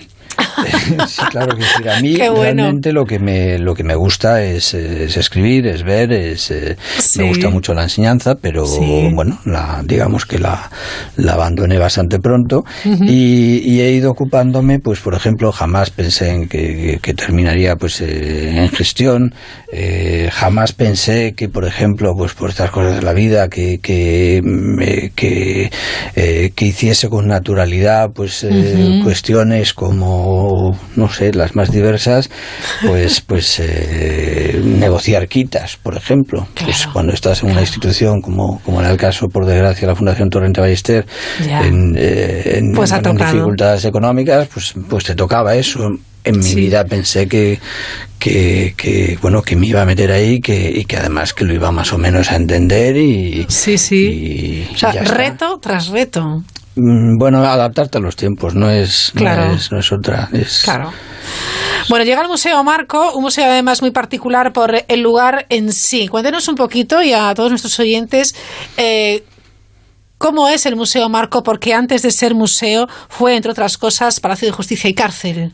Efectivamente, es un, es un edificio eh, que la, digamos, la grandeza que tiene es precisamente su- sus dimensiones, su lenguaje arquitectónico, sus posibilidades, el que los espacios son, son, eh, son distintos, no son, eh, digamos, los tradicionales, las, las salas re- rectangulares, eh, vacías. Es, es un edificio que, se- que responde a la, a la idea del panóptico. El panóptico es una construcción eh, que tiene un espacio centralizado. A Sí. partir de, desde ese espacio se tiene que visualizar todo lo que hay alrededor. ¿no?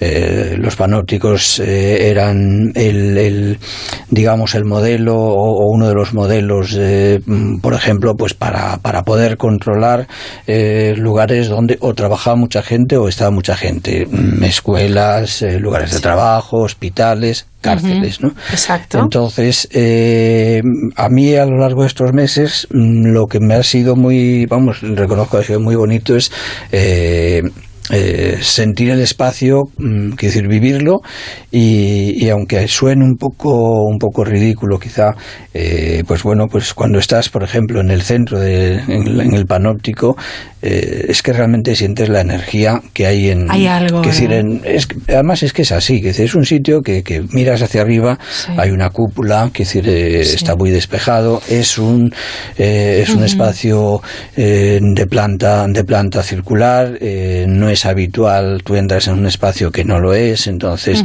bueno, hay unas cosas que, que, que funcionan como como, como algo un poco mágico, ¿no? Y, y bueno, y en estos meses eh, una de las cosas que hemos estado haciendo precisamente es bueno, pues eh, reordenar un poco algunos eh, algunos de los espacios, eh, bueno, pues para hacer más atractivo el, el, el- el- museo. También buscamos que, que la programación sea una programación bueno plural, quiero decir, para que para que bueno el arte contemporáneo eh, sí es complejo, sí, es, sí puede ser complicado, pero también es cierto que, que, que hay mm, arte más y menos complejo y arte más y menos complicado, ¿no? Entonces Exacto. se trata de dar también entrada pues a, a- a distintas maneras de, de entender la práctica artística, eh, sobre todo para que la gente vea mm, que planteamientos distintos, ¿no? Entonces que a lo Ajá. mejor, bueno, pues hay tres exposiciones y, y una, pues eh, por lo que sea no conecta, pero que pueda conectar en, en, en otra, ¿no? Entonces, eh, bueno, quien se acerque, por ejemplo, ahora, sí ve dos exposiciones con, con el dibujo como, como hilo argumental, pero también ve una exposición que es el Maratón Fotográfico, eh, que es algo, mm, digamos, un poco más ajeno a, a- a nosotros, que es una propuesta que nos viene de fuera, eh, pero de una frescura y, y- y de una calidad Que marida bien. eh, mm, eh, perfecta. que Perfecto, decir, ¿verdad? vamos, es tan tal que, que el año que viene, que además cumplen los 25 años, eh, pues ya les dijimos, eh, hasta este año se hacía en el anexo y, y que un poco su, eh, digamos, su, eh, casi iba a decir su deseo, su Ajá. sueño, el de los organizadores era, como si dijéramos, entrar en la casa central, ¿no? Entonces ya O le sea, subir de categoría. Sí, que bueno, lo- los dos espacios son, son, son Sí, sí. museo y tal, pero mm, yo les entiendo, entonces el año que viene, con motivo de los 25 años, eh, sí estará en, la, en, en el, en el edificio. Vamos a cambiar también eso que se verá, yo espero, bueno, pues para, por ejemplo, para eh, para las eh, vacaciones de, de Semana Santa, Ah, para las de. Navidad, vamos a cambiar el anexo, eh, el edificio que hay exento en la parte Sí. posterior, Sí. lo vamos a dedicar a talleres. Ah, fantástico. de manera que, claro, por ejemplo, cuando hace buen tiempo, es una manera, una forma también de un poco de dinamizar ese, ese, ese, ese espacio, ¿no? Y, y, bueno, y como que tengan ahí, pues, eh, su lugar de trabajo, de reunión, pues, eh, pues bueno. Sí, pues porque, estos- porque un empeño del Museo Marco es efectivamente esa labor divulgativa eh, y, y yo creo que es muy interesante para mayores y para, y para pequeños, para todo el Eh, público. lo acabas de decir tú y mm, Mm, eh, para mayores y para pequeños. Sí, Mira, hay tres cursos, digamos, de eh, más de tipo histórico. Sí. Uno sobre arte, otro sobre historia del cine y el tercero es una especie casi de, de, de cineforum, ¿no? Eh, por ejemplo, pues en la próxima película que, que, que se va que se va eh, a comentar, a exhibir, comentar y más es eh, Psicosis de Hitchcock. O sea, es un poco, pero eh, lo contemporáneo, bueno, lo histórico de lo Sí, contemporáneo, ¿no? Bueno, pues el ciclo de, de, de teoría eh, que lo imparte Ana Pe- Ana Pereira Ajá. mm, desde hace como 12 años. Sí, es que además Ana Pereira comunica muy bien. Bueno, comunica muy bien, pero ojo, eh, hay gente que comunica muy bien. Sí. Eh, hay gente que comunica muy bien y sabe. En el, caso, en el caso de Ana, sabe y se lo prepara. Se conjugan las dos cosas. Entonces, eh, por ejemplo, este año que yo cuando llegué, claro, me, me, me, me viene una persona que, que, que lleva 12 años eh, Sí. con ese ciclo y, y con, eh, bueno, pues con, con 80, 90 eh, asistentes de, de, de media y me viene a preguntar si, si quiero que siga. Y digo, ¿cómo no? ¿Qué decir, ¿Cómo, ¿Cómo no vas a creer? ¿no? Y entonces, eh, por ejemplo, para este año mm, eh, propuso eh, un ciclo que fuese más el enfoque de, casi en plan histórico, ¿no? Ajá. Desde el principio de la historia se centra en una serie de artistas y, y como si dijéramos va avanzando cronológicamente. Ya. Lo normal, lo que hacía era, pues, eh, bueno, pues sus ciclos eran, pues, eh, a lo mejor, pues el arte de las mujeres o, quiero decir, con un tema, a partir de un tema general, pues buscaba sus, eh, sus, sus eh, campos de trabajo y tal, ¿no? Y, y claro, mm, bueno, hace esto y resulta que tiene más que el año pasado. Es decir, que, que estamos como en los 100, en los 100 Qué bueno. asistentes y dices, bueno, ¿y por qué no? ¿Y por qué no en un centro de arte contemporáneo o algo así? Porque claro, eh, yo me imaginaba lo que realmente pasó cuando cuando estuve cuando asistí a las primeras a las primeras charlas. Eh, cuando ella habla de, de, de- de un artista de 40 años, hace continuas alusiones a épocas anteriores.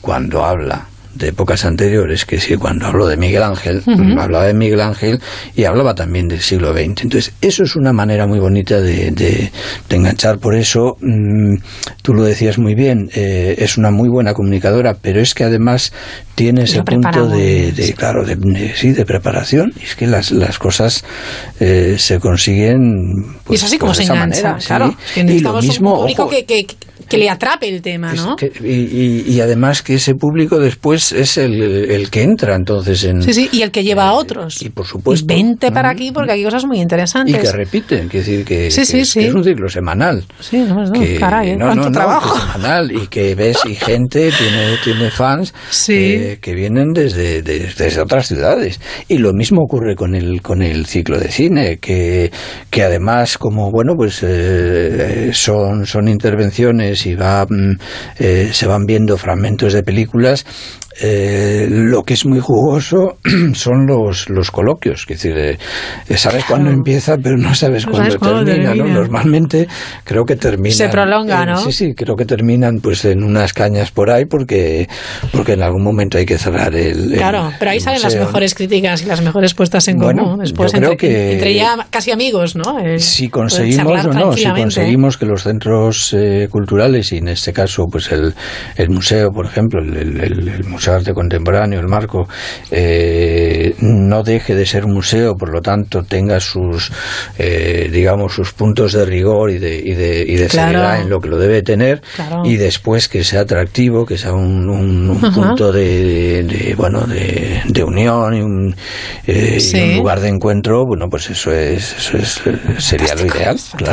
Bueno, el Museo Marco no tiene pérdida. Las personas que vengan estas Navidades, bueno, pues van a la calle principal, la calle Príncipe, que es donde están todas las luces de, de- de Navidad. Y ahí está el, el Museo Marco. Eh, ¿Por qué tienen que entrar? ¿Qué, qué hay? ¿Qué, qué se les puede ofrecer? Y a lo mejor ya nos puede contar qué va a haber próximamente. Bueno, en este momento hay dos exposiciones de, de dos artistas, eh, uno portugués, eh, George Martins, y otro eh, santanderino, Eduardo Gruber, que eh, tienen como hilo común el dibujo, no es obra sobre papel. La Muy obra bien. sobre papel normalmente la gente pues eh, tiene como cierto, eh, incluso a veces recelo, que si la ven como obra como obra menor. Sin embargo, en este caso, cada uno piensa que, que el, que el dibujo eh, que el papel, bueno, pues son, son apuntes, son bocetos para... Y a mí que últimamente hacer- me fascina el dibujo.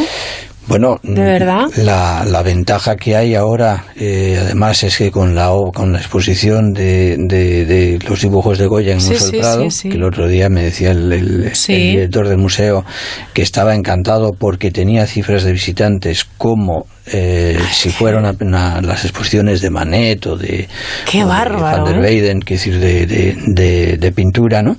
Pues eh, lo que tenemos que conseguir es eso, lo que tenemos que conseguir es que la gente vaya entrando. Hemos eh, buscado dos exposiciones de dos artistas que, tu- que tuviesen, como si dijéramos, lenguajes distintos, ¿no?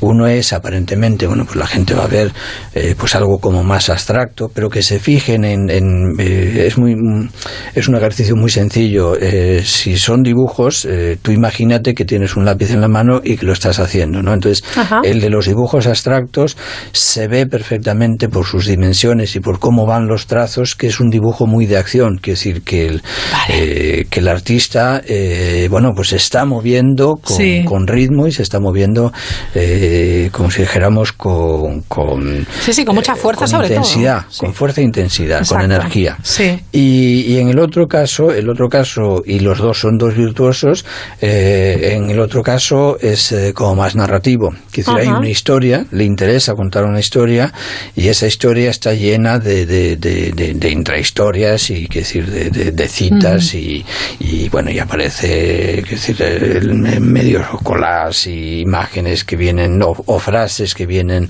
de, periódicos y, y de cosas que, que, que, que escucha por ahí, ¿no? Fantástico. Entonces, están esas dos. Está la otra mm, que puede ser una sorpresa, porque lo del maratón fotográfico es una iniciativa eh, mm, que consiste en que en un día se le dan cuatro temas y, y la gente eh, hace sus, sus Claro. fotos y luego hay una selección. Bueno, eh, entre los premiados y entre los seleccionados hay gente que está muy bien, es decir, las obras que están ahí. Qué bueno. Eh, con lo cual, bueno, pues te, te llevas esas también esas alegrías de, de, de ver que hay que hay proyectos, ¿no?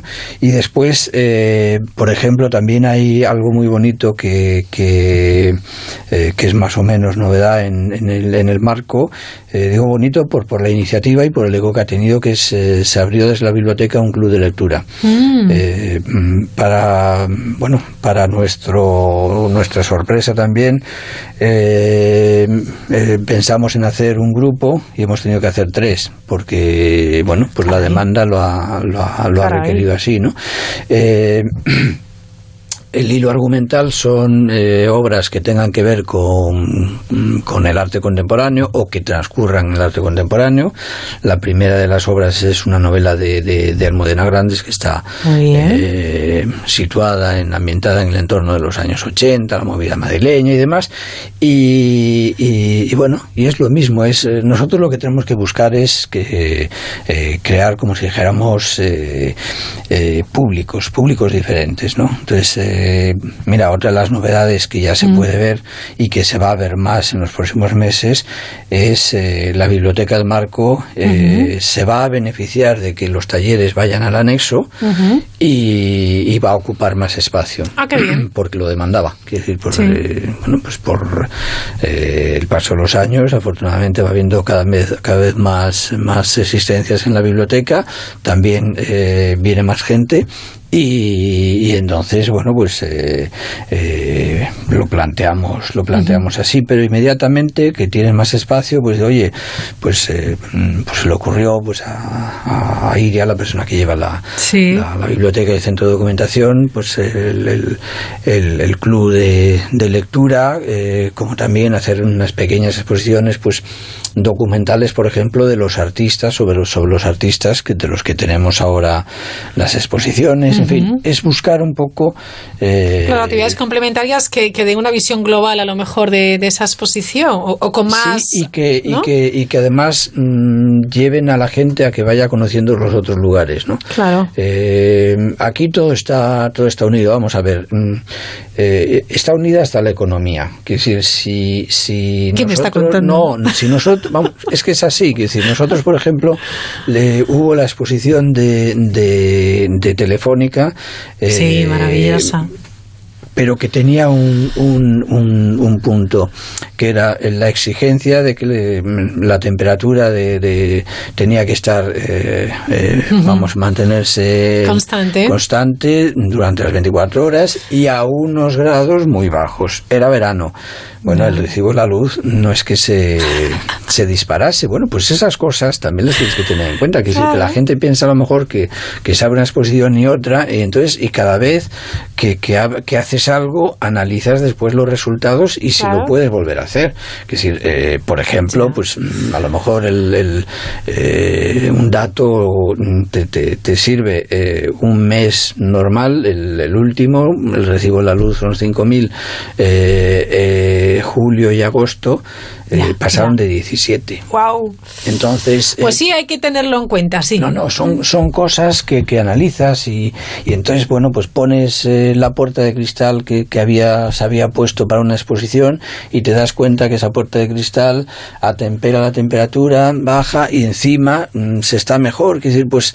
pues eh, También se va aprendiendo, claro. esas Sí, cosillas. o el del o pues el restaurante te dice, oye, aquí es que hay un, se crea una corriente y tal, y dices, oye, pues efectivamente, no es que solo él, que también es el público que, que viene al marco, es que es un tiro de corriente que, que, que viene. Claro. Entonces, eh, bueno, mm, eh, el trabajar en un museo no es eh, como, como, bueno, pues... eh, No, es como puede aparecer, porque Claro, parece mucho más sencillo. Parece todo, pues... Porque que- además aquí hay un patronato, obviamente. Sí, sí, sí, sí, claro, hay un patronato, entonces eh, a ese patronato es al que primero le, le, le cuentas eh, y todo esto, pues, pues eh, primero se lo cuentas al patronato y luego eh, una vez que, que te dice que adelante, pues sabes que lo puedes que lo puedes hacer, ¿no? Hasta entonces simplemente son pues como, como aquel que dice proyectos, ¿no?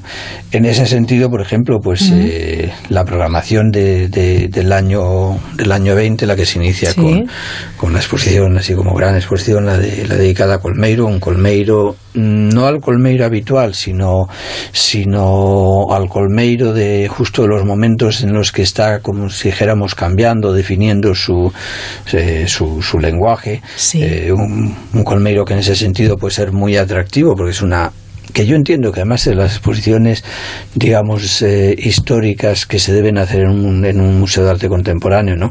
Eh, aquellas que im- implican un estudio y una reflexión eh, que incluso puede eh, aportar una, una visión nueva o, o- o suponer un, un debate sobre, sobre un artista al que todos pensamos que, que conocemos muy bien. ¿no? Yo sé que esa exposición, eh, pues para mucha gente que, que- que- Gente que se extrañará, ¿no? Porque Colmeiro en Sí, el sí, Museo Marco, pero, no, ti- no, pero tiene pero su... es así, que Sí, y además en todos los sitios, eh, que en todos los muy grandes museos hay esas esas eh, esas, eh, esas referencias, porque además lo son, o sea, son, son los puntos de partida.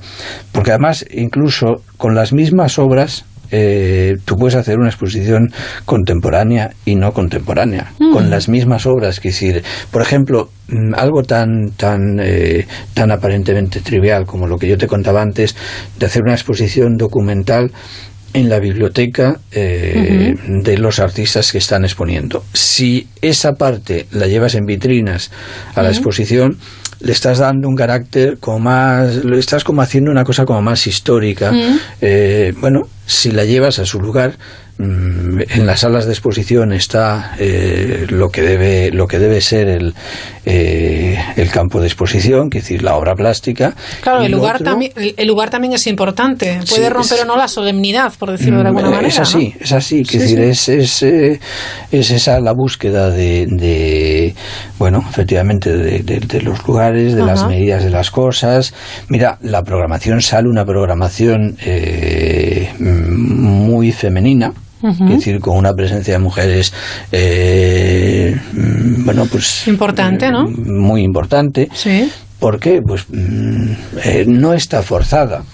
No Ha salido. no está forzada, es eh, bueno, pues eh, tú miras las las eh, eh, bueno las distintas posibilidades, lo que querías plantear y, y al final, pues efectivamente, pues eh, bueno, pues eh, pues sale así. ¿Por qué, hombre? Pues porque es que la eh, Porque la las realidad hay. es esa. Claro, Es que la porque las hay con esa, toda ¿no? naturalidad. Eh, hay, que, hay que admitirlo así.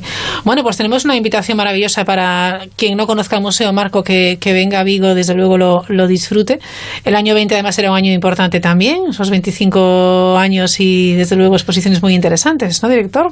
Sí, bueno, y además con, estamos también ahora justo eh, modificando en la planta baja algunos de los espacios precisamente para cuando arranque... Ya preparándose. eh, sí, sí, no, cuando arranque ya, pues no sé, me imagino que para febrero o marzo ya tendremos esos nuevos espacios en toda su, Ah, qué bueno. su en todo su esplendor, ¿no? Que luzcan, que luzcan bien, que luzcan como merecen. Porque tiene, eh, la verdad es que tiene unas posibilidades el espacio, los espacios que tiene el marco muy grandes, ¿no? Y, y, y muy eh, sobre todo para, para, para arte contemporáneo. Pues habrá que verlo y habrá que disfrutarlo. Director Miguel Fernández Cid, gracias por estar hoy con nosotros y que disfrute de, de la Navidad. Pues muchísimas gracias a vosotros y disfrutaremos, disfrutar vosotros también. Un abrazo, adiós. Gracias. Felices fiestas. Los elfos hacen que los regalos aparezcan en las casas de todo el mundo. Porque son elfos. Ahora el corte inglés les ayuda para que puedan hacer todas las compras cómodamente desde la web y se las llevamos cuando y donde haga falta. El corte inglés, la ilusión lo cambia todo. Me cambié a la mutua por dinero y me bajaron el precio de mi seguro. Pero pensé, ¿y luego qué? Y luego me dejó el coche tirada y enseguida vino la grúa. Vente a la mutua y te bajamos el precio de cualquiera de tus seguros, sea cual sea. Llama al 902-555-485. 902-555-485. ¿Y luego qué? Vente a la mutua. Condiciones en mutua.es. Boca dice mucho de ti. Para lucir tu mejor sonrisa, necesitas una boca sana. Mantén una buena higiene bucodental. Visita al dentista con regularidad y no esperes a que te duela. Solo así tendrás tu mejor selfie. Es una recomendación del Consejo General de Dentistas de España. ¡Liquidación total final de Ocasión Plus! Más de 3.000 coches con descuentos y ahorro de hasta el 20%. Compra tu utilitario berlina todoterreno o familiar con el descuento más brutal del año. Ocasión Plus. Liquidación total solo hasta final de año. Siete centros en Madrid. Visita ocasiónplus.com y localiza tu centro más cercano. Ocasión Plus. Abierto sábados mañana y tarde y domingos mañana. Onda Cero, Madrid. ¿Es que aún no te has enterado? Las mejores marcas de moda y belleza te esperan en Moraleja Green con tus regalos para estas Navidades. Además, desde el 13 de diciembre tendremos un montón de actividades para los más pequeños. Ven a disfrutar de un día de shopping en familia. Más información en moralejagreen.com. Moraleja Green, stay new. Onda Cero en Navidad. Felices fiestas. Onda Cero.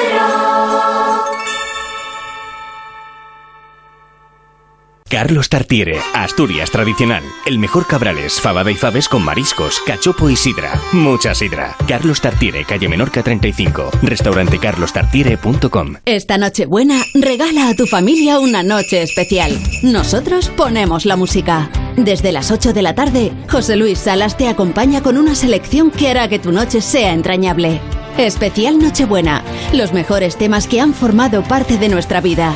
Música para disfrutar en familia y olvidarse de los villancicos. Emitiremos también en directo el tradicional mensaje del rey. Y a las once y media, José Ramón de la Morena junta en el transistor a familia y amigos en una noche íntima y especial, conectando con los trabajadores de diferentes sectores que les toca estar de guardia en una noche tan familiar. Este martes disfruta de la Nochebuena en la mejor compañía. Te mereces esta radio. Onda Cero, tu radio. Gilmar presenta Los Altos de Puerta de Hierro, un exclusivo complejo residencial de cinco viviendas con impresionantes vistas a Madrid. Áticos, bajos con jardín y chalets pareados de 5 y 6 dormitorios. Los Altos de Puerta de Hierro. Infórmese en el 91 771 77 77 o en gilmar.es. Gilmar, de toda la vida, un lujo. En Onda Cero te entretenemos y te informamos. Te ofrecemos cada día análisis y debates, entrevistas y opiniones, actualidad, deporte y muy buen humor. Y en ondacero.es y en nuestra app lo tienes todo. Los podcasts de todos los programas y otros exclusivos de la web.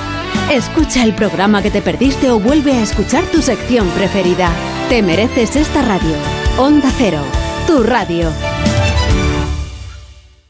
Onda Cero les desea felices fiestas. Onda Cero en Navidad. Onda Cero.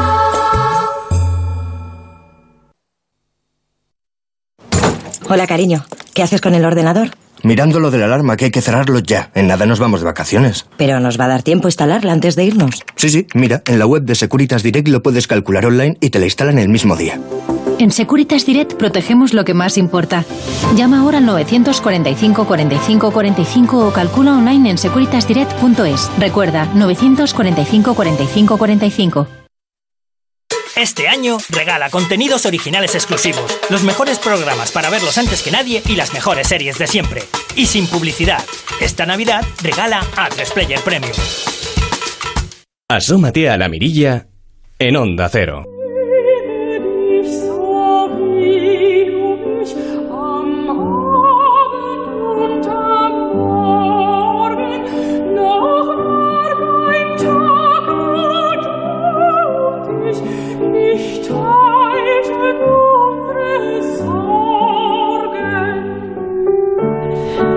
Roberto Relova, ¿qué tal? Muy buenas noches. Muy buenas noches, ensimismado, viéndote y escuchando a Añarteros en este Iglibidich Te quiero de Beethoven. Qué maravilla, efectivamente, Beethoven. Como no podía ser de otra manera, arrancamos hoy con Beethoven. Es que nos espera un año muy largo, Mm. eh, después de tantos años de trabajo en estas últimas dos décadas del siglo XXI, de Sí. investigación académica, científica, investigación de las orquestas, dirección, grabaciones, etcétera, por fin se llega al 250 aniversario de Beethoven, que va a ser la leche el, el siguiente año, el 2020. Va a ser maravilloso, estaremos Maravilloso. obviamente muy atentos para, para disfrutarlo. ¿Cómo no íbamos a hacer una mirilla sin nuestro eh, musicólogo de cabecera, este maravilloso eh, eh, doctor en, en, en qué? En comunicación y medios audiovisuales. Es un gran estudioso de la música, amante del cine, amante de la música, de las artes y que me encanta que cada vez que yo le digo Roberto, ¿puedes venir a la mirilla? Lo dejo todo. Vamos, es que no duda ni un instante, así que como siempre, muchísimas gracias. Gracias a ti, Raquel, de verdad. Es una gracias a ti, gracias. Bueno, tenemos dos programas preparados, uno para hoy y otro para el día 25, el día de, de Navidad, muy bien estructurados, como siempre, muy bien trabajados. Y lo dicho, y arrancamos con este maravilloso, esta maravillosa interpretación de, de Beethoven, porque el año 2020 va a ser efectivamente el año, eh, El año Beethoven. el año Beethoven. Pero nos tienes preparadas muchas cosas más y muchas Muchas sorpresas. cosas, porque además el, en el 20 volveremos eh, Claro. eh, para hablar mucho de Beethoven. Y la verdad, bueno, insisto en agradecimiento a Onda Cero y a ti, Raquel, y a tu equipo por invitarme. Es maravilloso estar aquí con, con vosotros. Y yo creo que estamos, como siempre, llevamos 15 años juntos haciendo programas y eso Sí. te lo agradezco mucho. Ya es historia, es Ay, épico, como dicen los jóvenes de hoy. mayores somos, Bueno, soy yo. Tú- sí, lo- ustedes, la- ustedes busquen a Raquel Sánchez por internet y ya verán qué belleza y qué chica más guapa y qué joven. Bueno, nos has traído una sorpresa que a mí Una me va a sorpresa- dejar. Sí, y, y lo recomiendo mucho. Hemos hablado mucho de Orlinsky, el contratenor de moda, el gran sucesor, dicen, de Jorovsky, otro de los grandes contratenores, pero que ya em- empieza a, a avanzar que él va a dirigir ahora orquestas y, y temas de academias musicales, masterclass, etcétera. Y Ujú. Orlinsky, un jovencísimo contratenor polaco, pues que está rompiendo todos los moldes, además en la música antigua, porque no estamos hablando de la música clásica o moderna del siglo. XIX XX, sino del barroco, la música más antigua, este contratenor polaco que empieza su carrera eh, en, en el, en el coro de, la iglesia de su pueblo. Ajá. Le encanta el breakdance, es especialista y campeón del mundo de breakdance ¿Ah, sí? y contratenor. Eh, Es algo que parece que en, no sé, en un primer momento no, no encaja, pero fíjense si encaja porque lo hace estupendamente, tiene una voz maravillosa. Increíble. Pero se ha atrevido eh, con, con un con un vídeo que, que les, invi- les invitamos a que lo vean, que lo busquen, porque es maravilloso, es una ruptura con esa música barroca y esa puesta en escena como si fuera un vídeo totalmente actual de cualquier cantante pop, Ahí estamos. que ahí bueno, a mí me ha estamos. dejado con la boca abierta. Sabía que lo íbamos a disfrutar muchísimo. Sí. Eh, es el vídeo top, o sea, está rompiendo. eh, cuando digo rompiendo, estamos Ujú. en las barreras de los de las de las listas de los top de los de los de los grandes éxitos Sí. pop, eh, rock, etcétera, de la música clásica. Ha roto absolutamente porque es un vídeo, en efecto, que se contextualiza una ópera barroca, Amadí de Gaula, de Händel, canta un aria tristísima, preciosa, por cierto, que les va a recordar muchísimo. Por eso el día de hoy, del día 23, las famosas arias de, de, de, Hal- de Händel como la Shagopianga, la famosa penna tiranna, eh, que además cuenta una historia de cuando una persona se aparta de una relación amorosa y lo complicado que es todo. Bueno, pues esto lo lleva a, mm, pues a eso, a un chico de hoy que se enfada con su, su novia, se dejan, etcétera. Muy actual, muy Pero- actual. sí, pero bueno, y él busca magia, magias ocultas. Pero eso nos lo cuenta en un vídeo que insistimos, como dice muy bien Raquel, que vayan a buscarlo a internet porque está colgado con un exitazo, de verdad. eh, bueno, yo O sea, creo si ponemos en YouTube, por ejemplo, Orlinsky, igual ya no Orlinsky sale. Ya sale, ya sale. Es el número ¿no? uno, o Pena Tirana de Händel. pena tirana. Pero bueno, mm, Orlinsky. Orlinsky, contratenor, pero un contratenor, mm, aparte de ser muy guapo, un grandísimo contratenor, de verdad, es la voz del siglo XXI de los contratenores. Se está rompiendo con todo, de pues verdad. esta es su voz.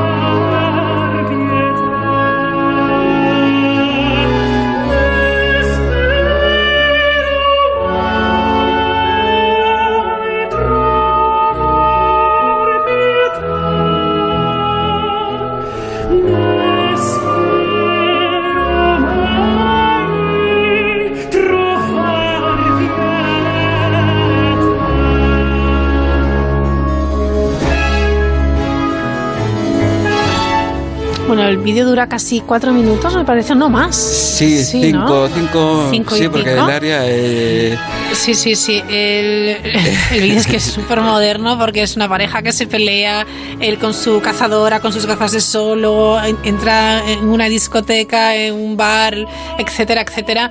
Es muy moderno con esta música, con esta área maravillosa, barroca, con lo cual rompe mucho y nos llama mucho la atención y, y queda muy bien.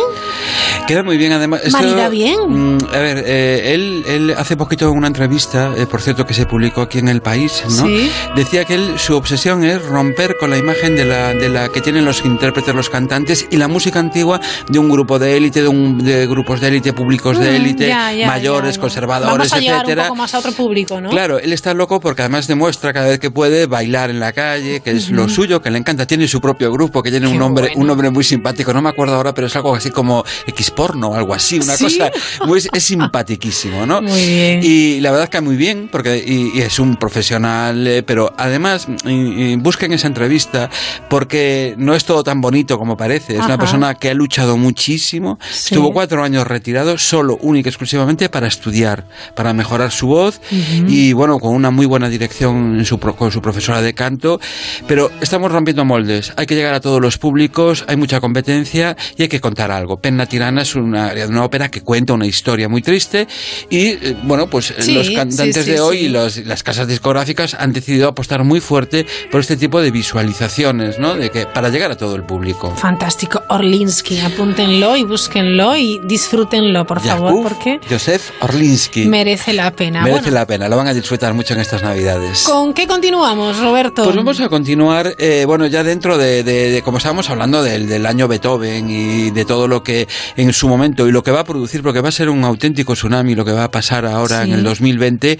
Y lo decía antes que en el tema de la relación del repertorio, pero también en, las direcciones de orquestas, la investigación musicológica, va a pasar muchas cosas. Ujú. Pero en su época ya pasó. Por ejemplo, el propio Mendelssohn, que vamos a escuchar de su famosa sinfonía Lovesan, Canto de Alabanza, que también es una sinfonía coral, como la novena, Ujú. una sinfonía con un cuarteto vocal, eh, con coro. Sí. Bueno, entonces vamos a escuchar un dúo con nada más y nada menos, ojo también al dato, estas Sí. dos mujeres bellísimas, Sonia Choncheva, que acaba de arrasar en el Teatro Real de Madrid con El Pirata de Bellini. Qué la gente bueno. está como loca, o sea, como si fuera de verdad eh, Sí. Michael Jackson cantando, pero como loca. ¿eh? Y Regula Mullihan, Mullihan, que hemos escuchado también a esta gran cantante. Bueno, este dúo es exquisito para un día como hoy, ya cerquita de la Navidad, del día claro de que mañana. sí, fantástico. Vamos allá. Pues venga.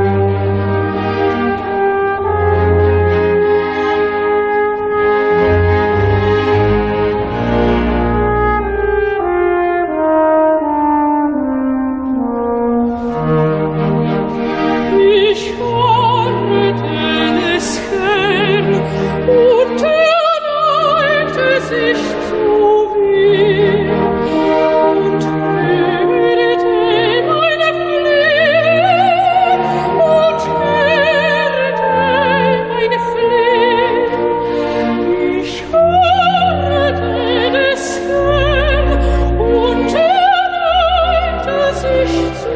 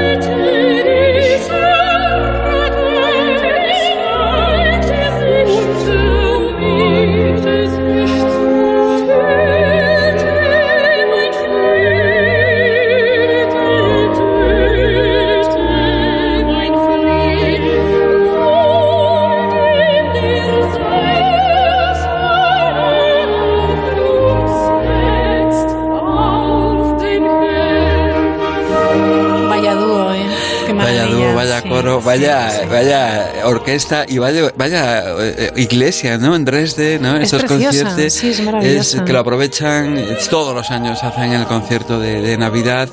Buah, y luego precisamente lo que viene después también es un concierto de Navidad en, en Dresde Ujú. y bueno, y ahí tenemos a estas dos bellezas. Y entonces se me olvidaba decir que cuando veíamos el vídeo de Orlinsky, estamos hablando de una nueva generación de cantantes, bueno, eh, que tienen unas imágenes y un cuidado exquisito. Siempre ha habido, desde luego, porque Teresa Berganza ha sido una de las mujeres más elegantes del mundo Sin en escena, etcétera, ¿no?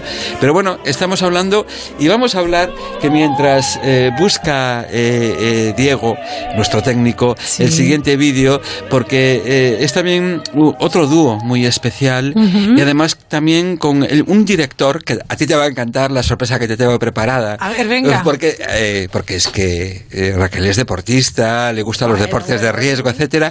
Justo como este director, a Lorenzo Biotti, Ah. un director que, bueno, está teniendo, es muy jovencito, tiene una carrera muy importante y le gusta, bueno, es boxeador, es surfista, buceador, etcétera. Le gustan los deportes de riesgos, ¿En como aquí a la jefa de Onda Ay, Cero en nuestro programa La Mirilla, ¿no? Qué bueno. Es un, es un músico muy interesante, está haciendo mucho por los grandes intérpretes eh, noveles, los Sí. jóvenes, los está apoyando muchísimo y bueno, y a él también lo están apoyando. Es hijo de un grandísimo director de orquesta y Lorenzo Biotti tiene además una cuestión muy interesante delante, que va Sí. a ser nada más y nada menos que también dirigir la integral de las eh, sinfonías de Beethoven, por eso hoy está aquí. Muy Pero bien, vamos a escuchar una obra de este autor, eh, de este autor, que, de este director, perdón, eh, muy interesante. Eh, hemos hablado muchas veces bueno, de la relación con los cuentos, etcétera, la ópera, y es nada más y Claro. menos que Han- Hansel y Grete.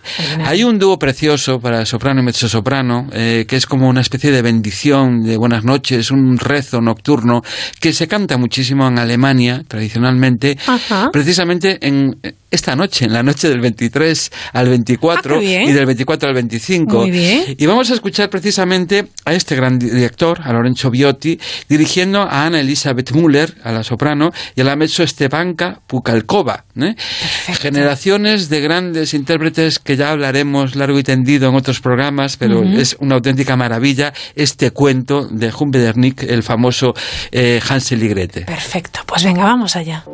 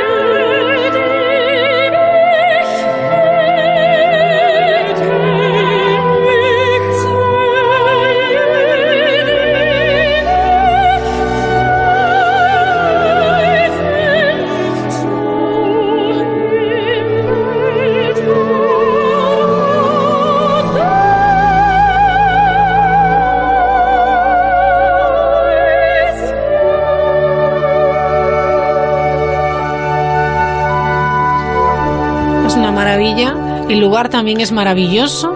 Es, es impresionante esta iglesia. Esta iglesia, que además eh, en el vídeo también se ve, eh, tienen pantallas en el exterior y está el público muerto de frío ahí nevando Sí. en los mercadillos navideños y viendo el vídeo. Hay niños y niñas ahí Ajá. hasta llorando de la emoción, porque bueno, estos conciertos son pf, imposibles de no coger Ya. la entrada con muchísima antelación, eh, porque es, es un, se vende muy bien turísticamente No hablando, extraña, ¿no? no, Turismo, claro, cultura, claro. música. Fantástico, y bueno, es un pack y perfecto. es un pack perfecto, una ciudad perfecta para Sí. pasar unas Les- navidades es lindas. Hablamos de las imágenes porque lo estamos viendo. Siempre que Sí. traemos algo, algún, algún sonido, Roberto Relova siempre nos trae ese vídeo con la interpretación, vemos el lugar, vemos cómo van vestidos, vemos la interpretación, lo vemos todo y enriquece mucho. Yo les invito a que lo hagan también en, en sus casas, que lo busquen, porque además los planos, este plano cenital, por ejemplo, de, de la iglesia es espectacular. Es espectacular. Espectacular, sí. Dresde, eh, la ópera Hans- Hansel y Gretel, con estas dos maravillosas eh, cantantes, Ana Elisabeth ¿eh? Müller y Stepanka Pulkakova, y Lorenzo Biotti en la dirección. Vaya un director, tres grandes intérpretes que Sí. les espera, si Dios quiere, un gran futuro musical. Seguro que sí. Bueno, fantástico, es el punto y final por hoy, ¿no? Sí, nos veremos pasado mañana. Pasado mañana, que es eh, día muy 25, especial y muy divertido. Ya, eh, lo vamos a pasar muy bien el día 25. Sabe Dios que has preparado, ¿eh? Bueno. que hemos preparado. Bueno, pues el día 25 nos lo desvelas. Oye, que pases un feliz, eh, bueno, una feliz noche del 23, pero sobre todo mañana, 24, que es Nochebuena. Muchísimas gracias, Roberto. Gracias, lo mismo. ¿eh? Feliz Navidad para todos nuestros oyentes y para ti, para tu equipo especialmente. Igualmente. Gracias.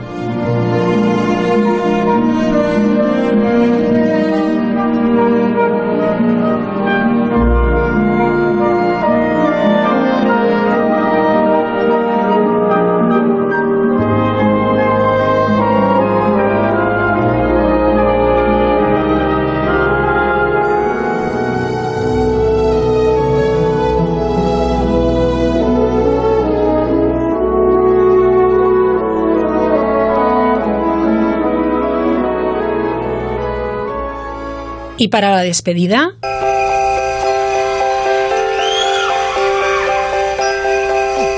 It's all cold down along the beach. The wind's whipping down the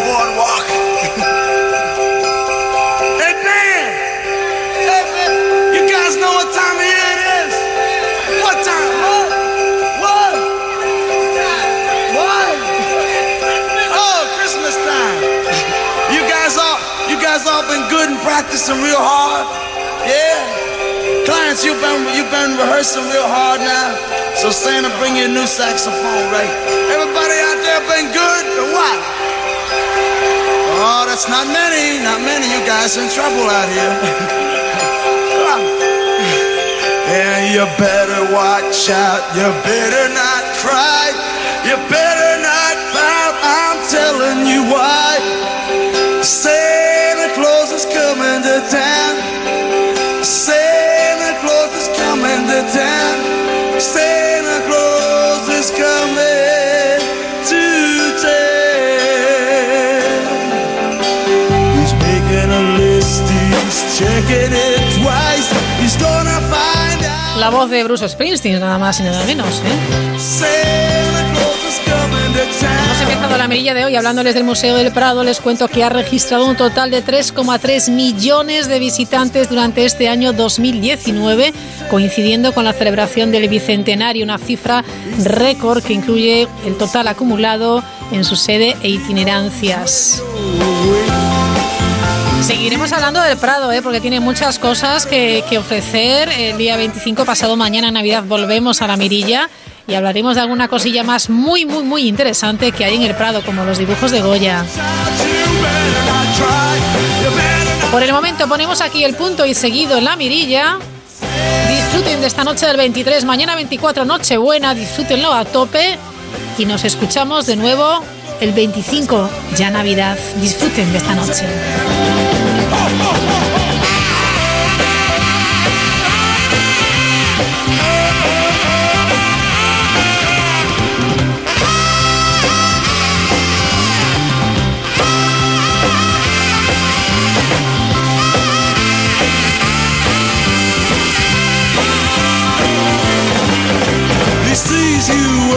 Sleeping.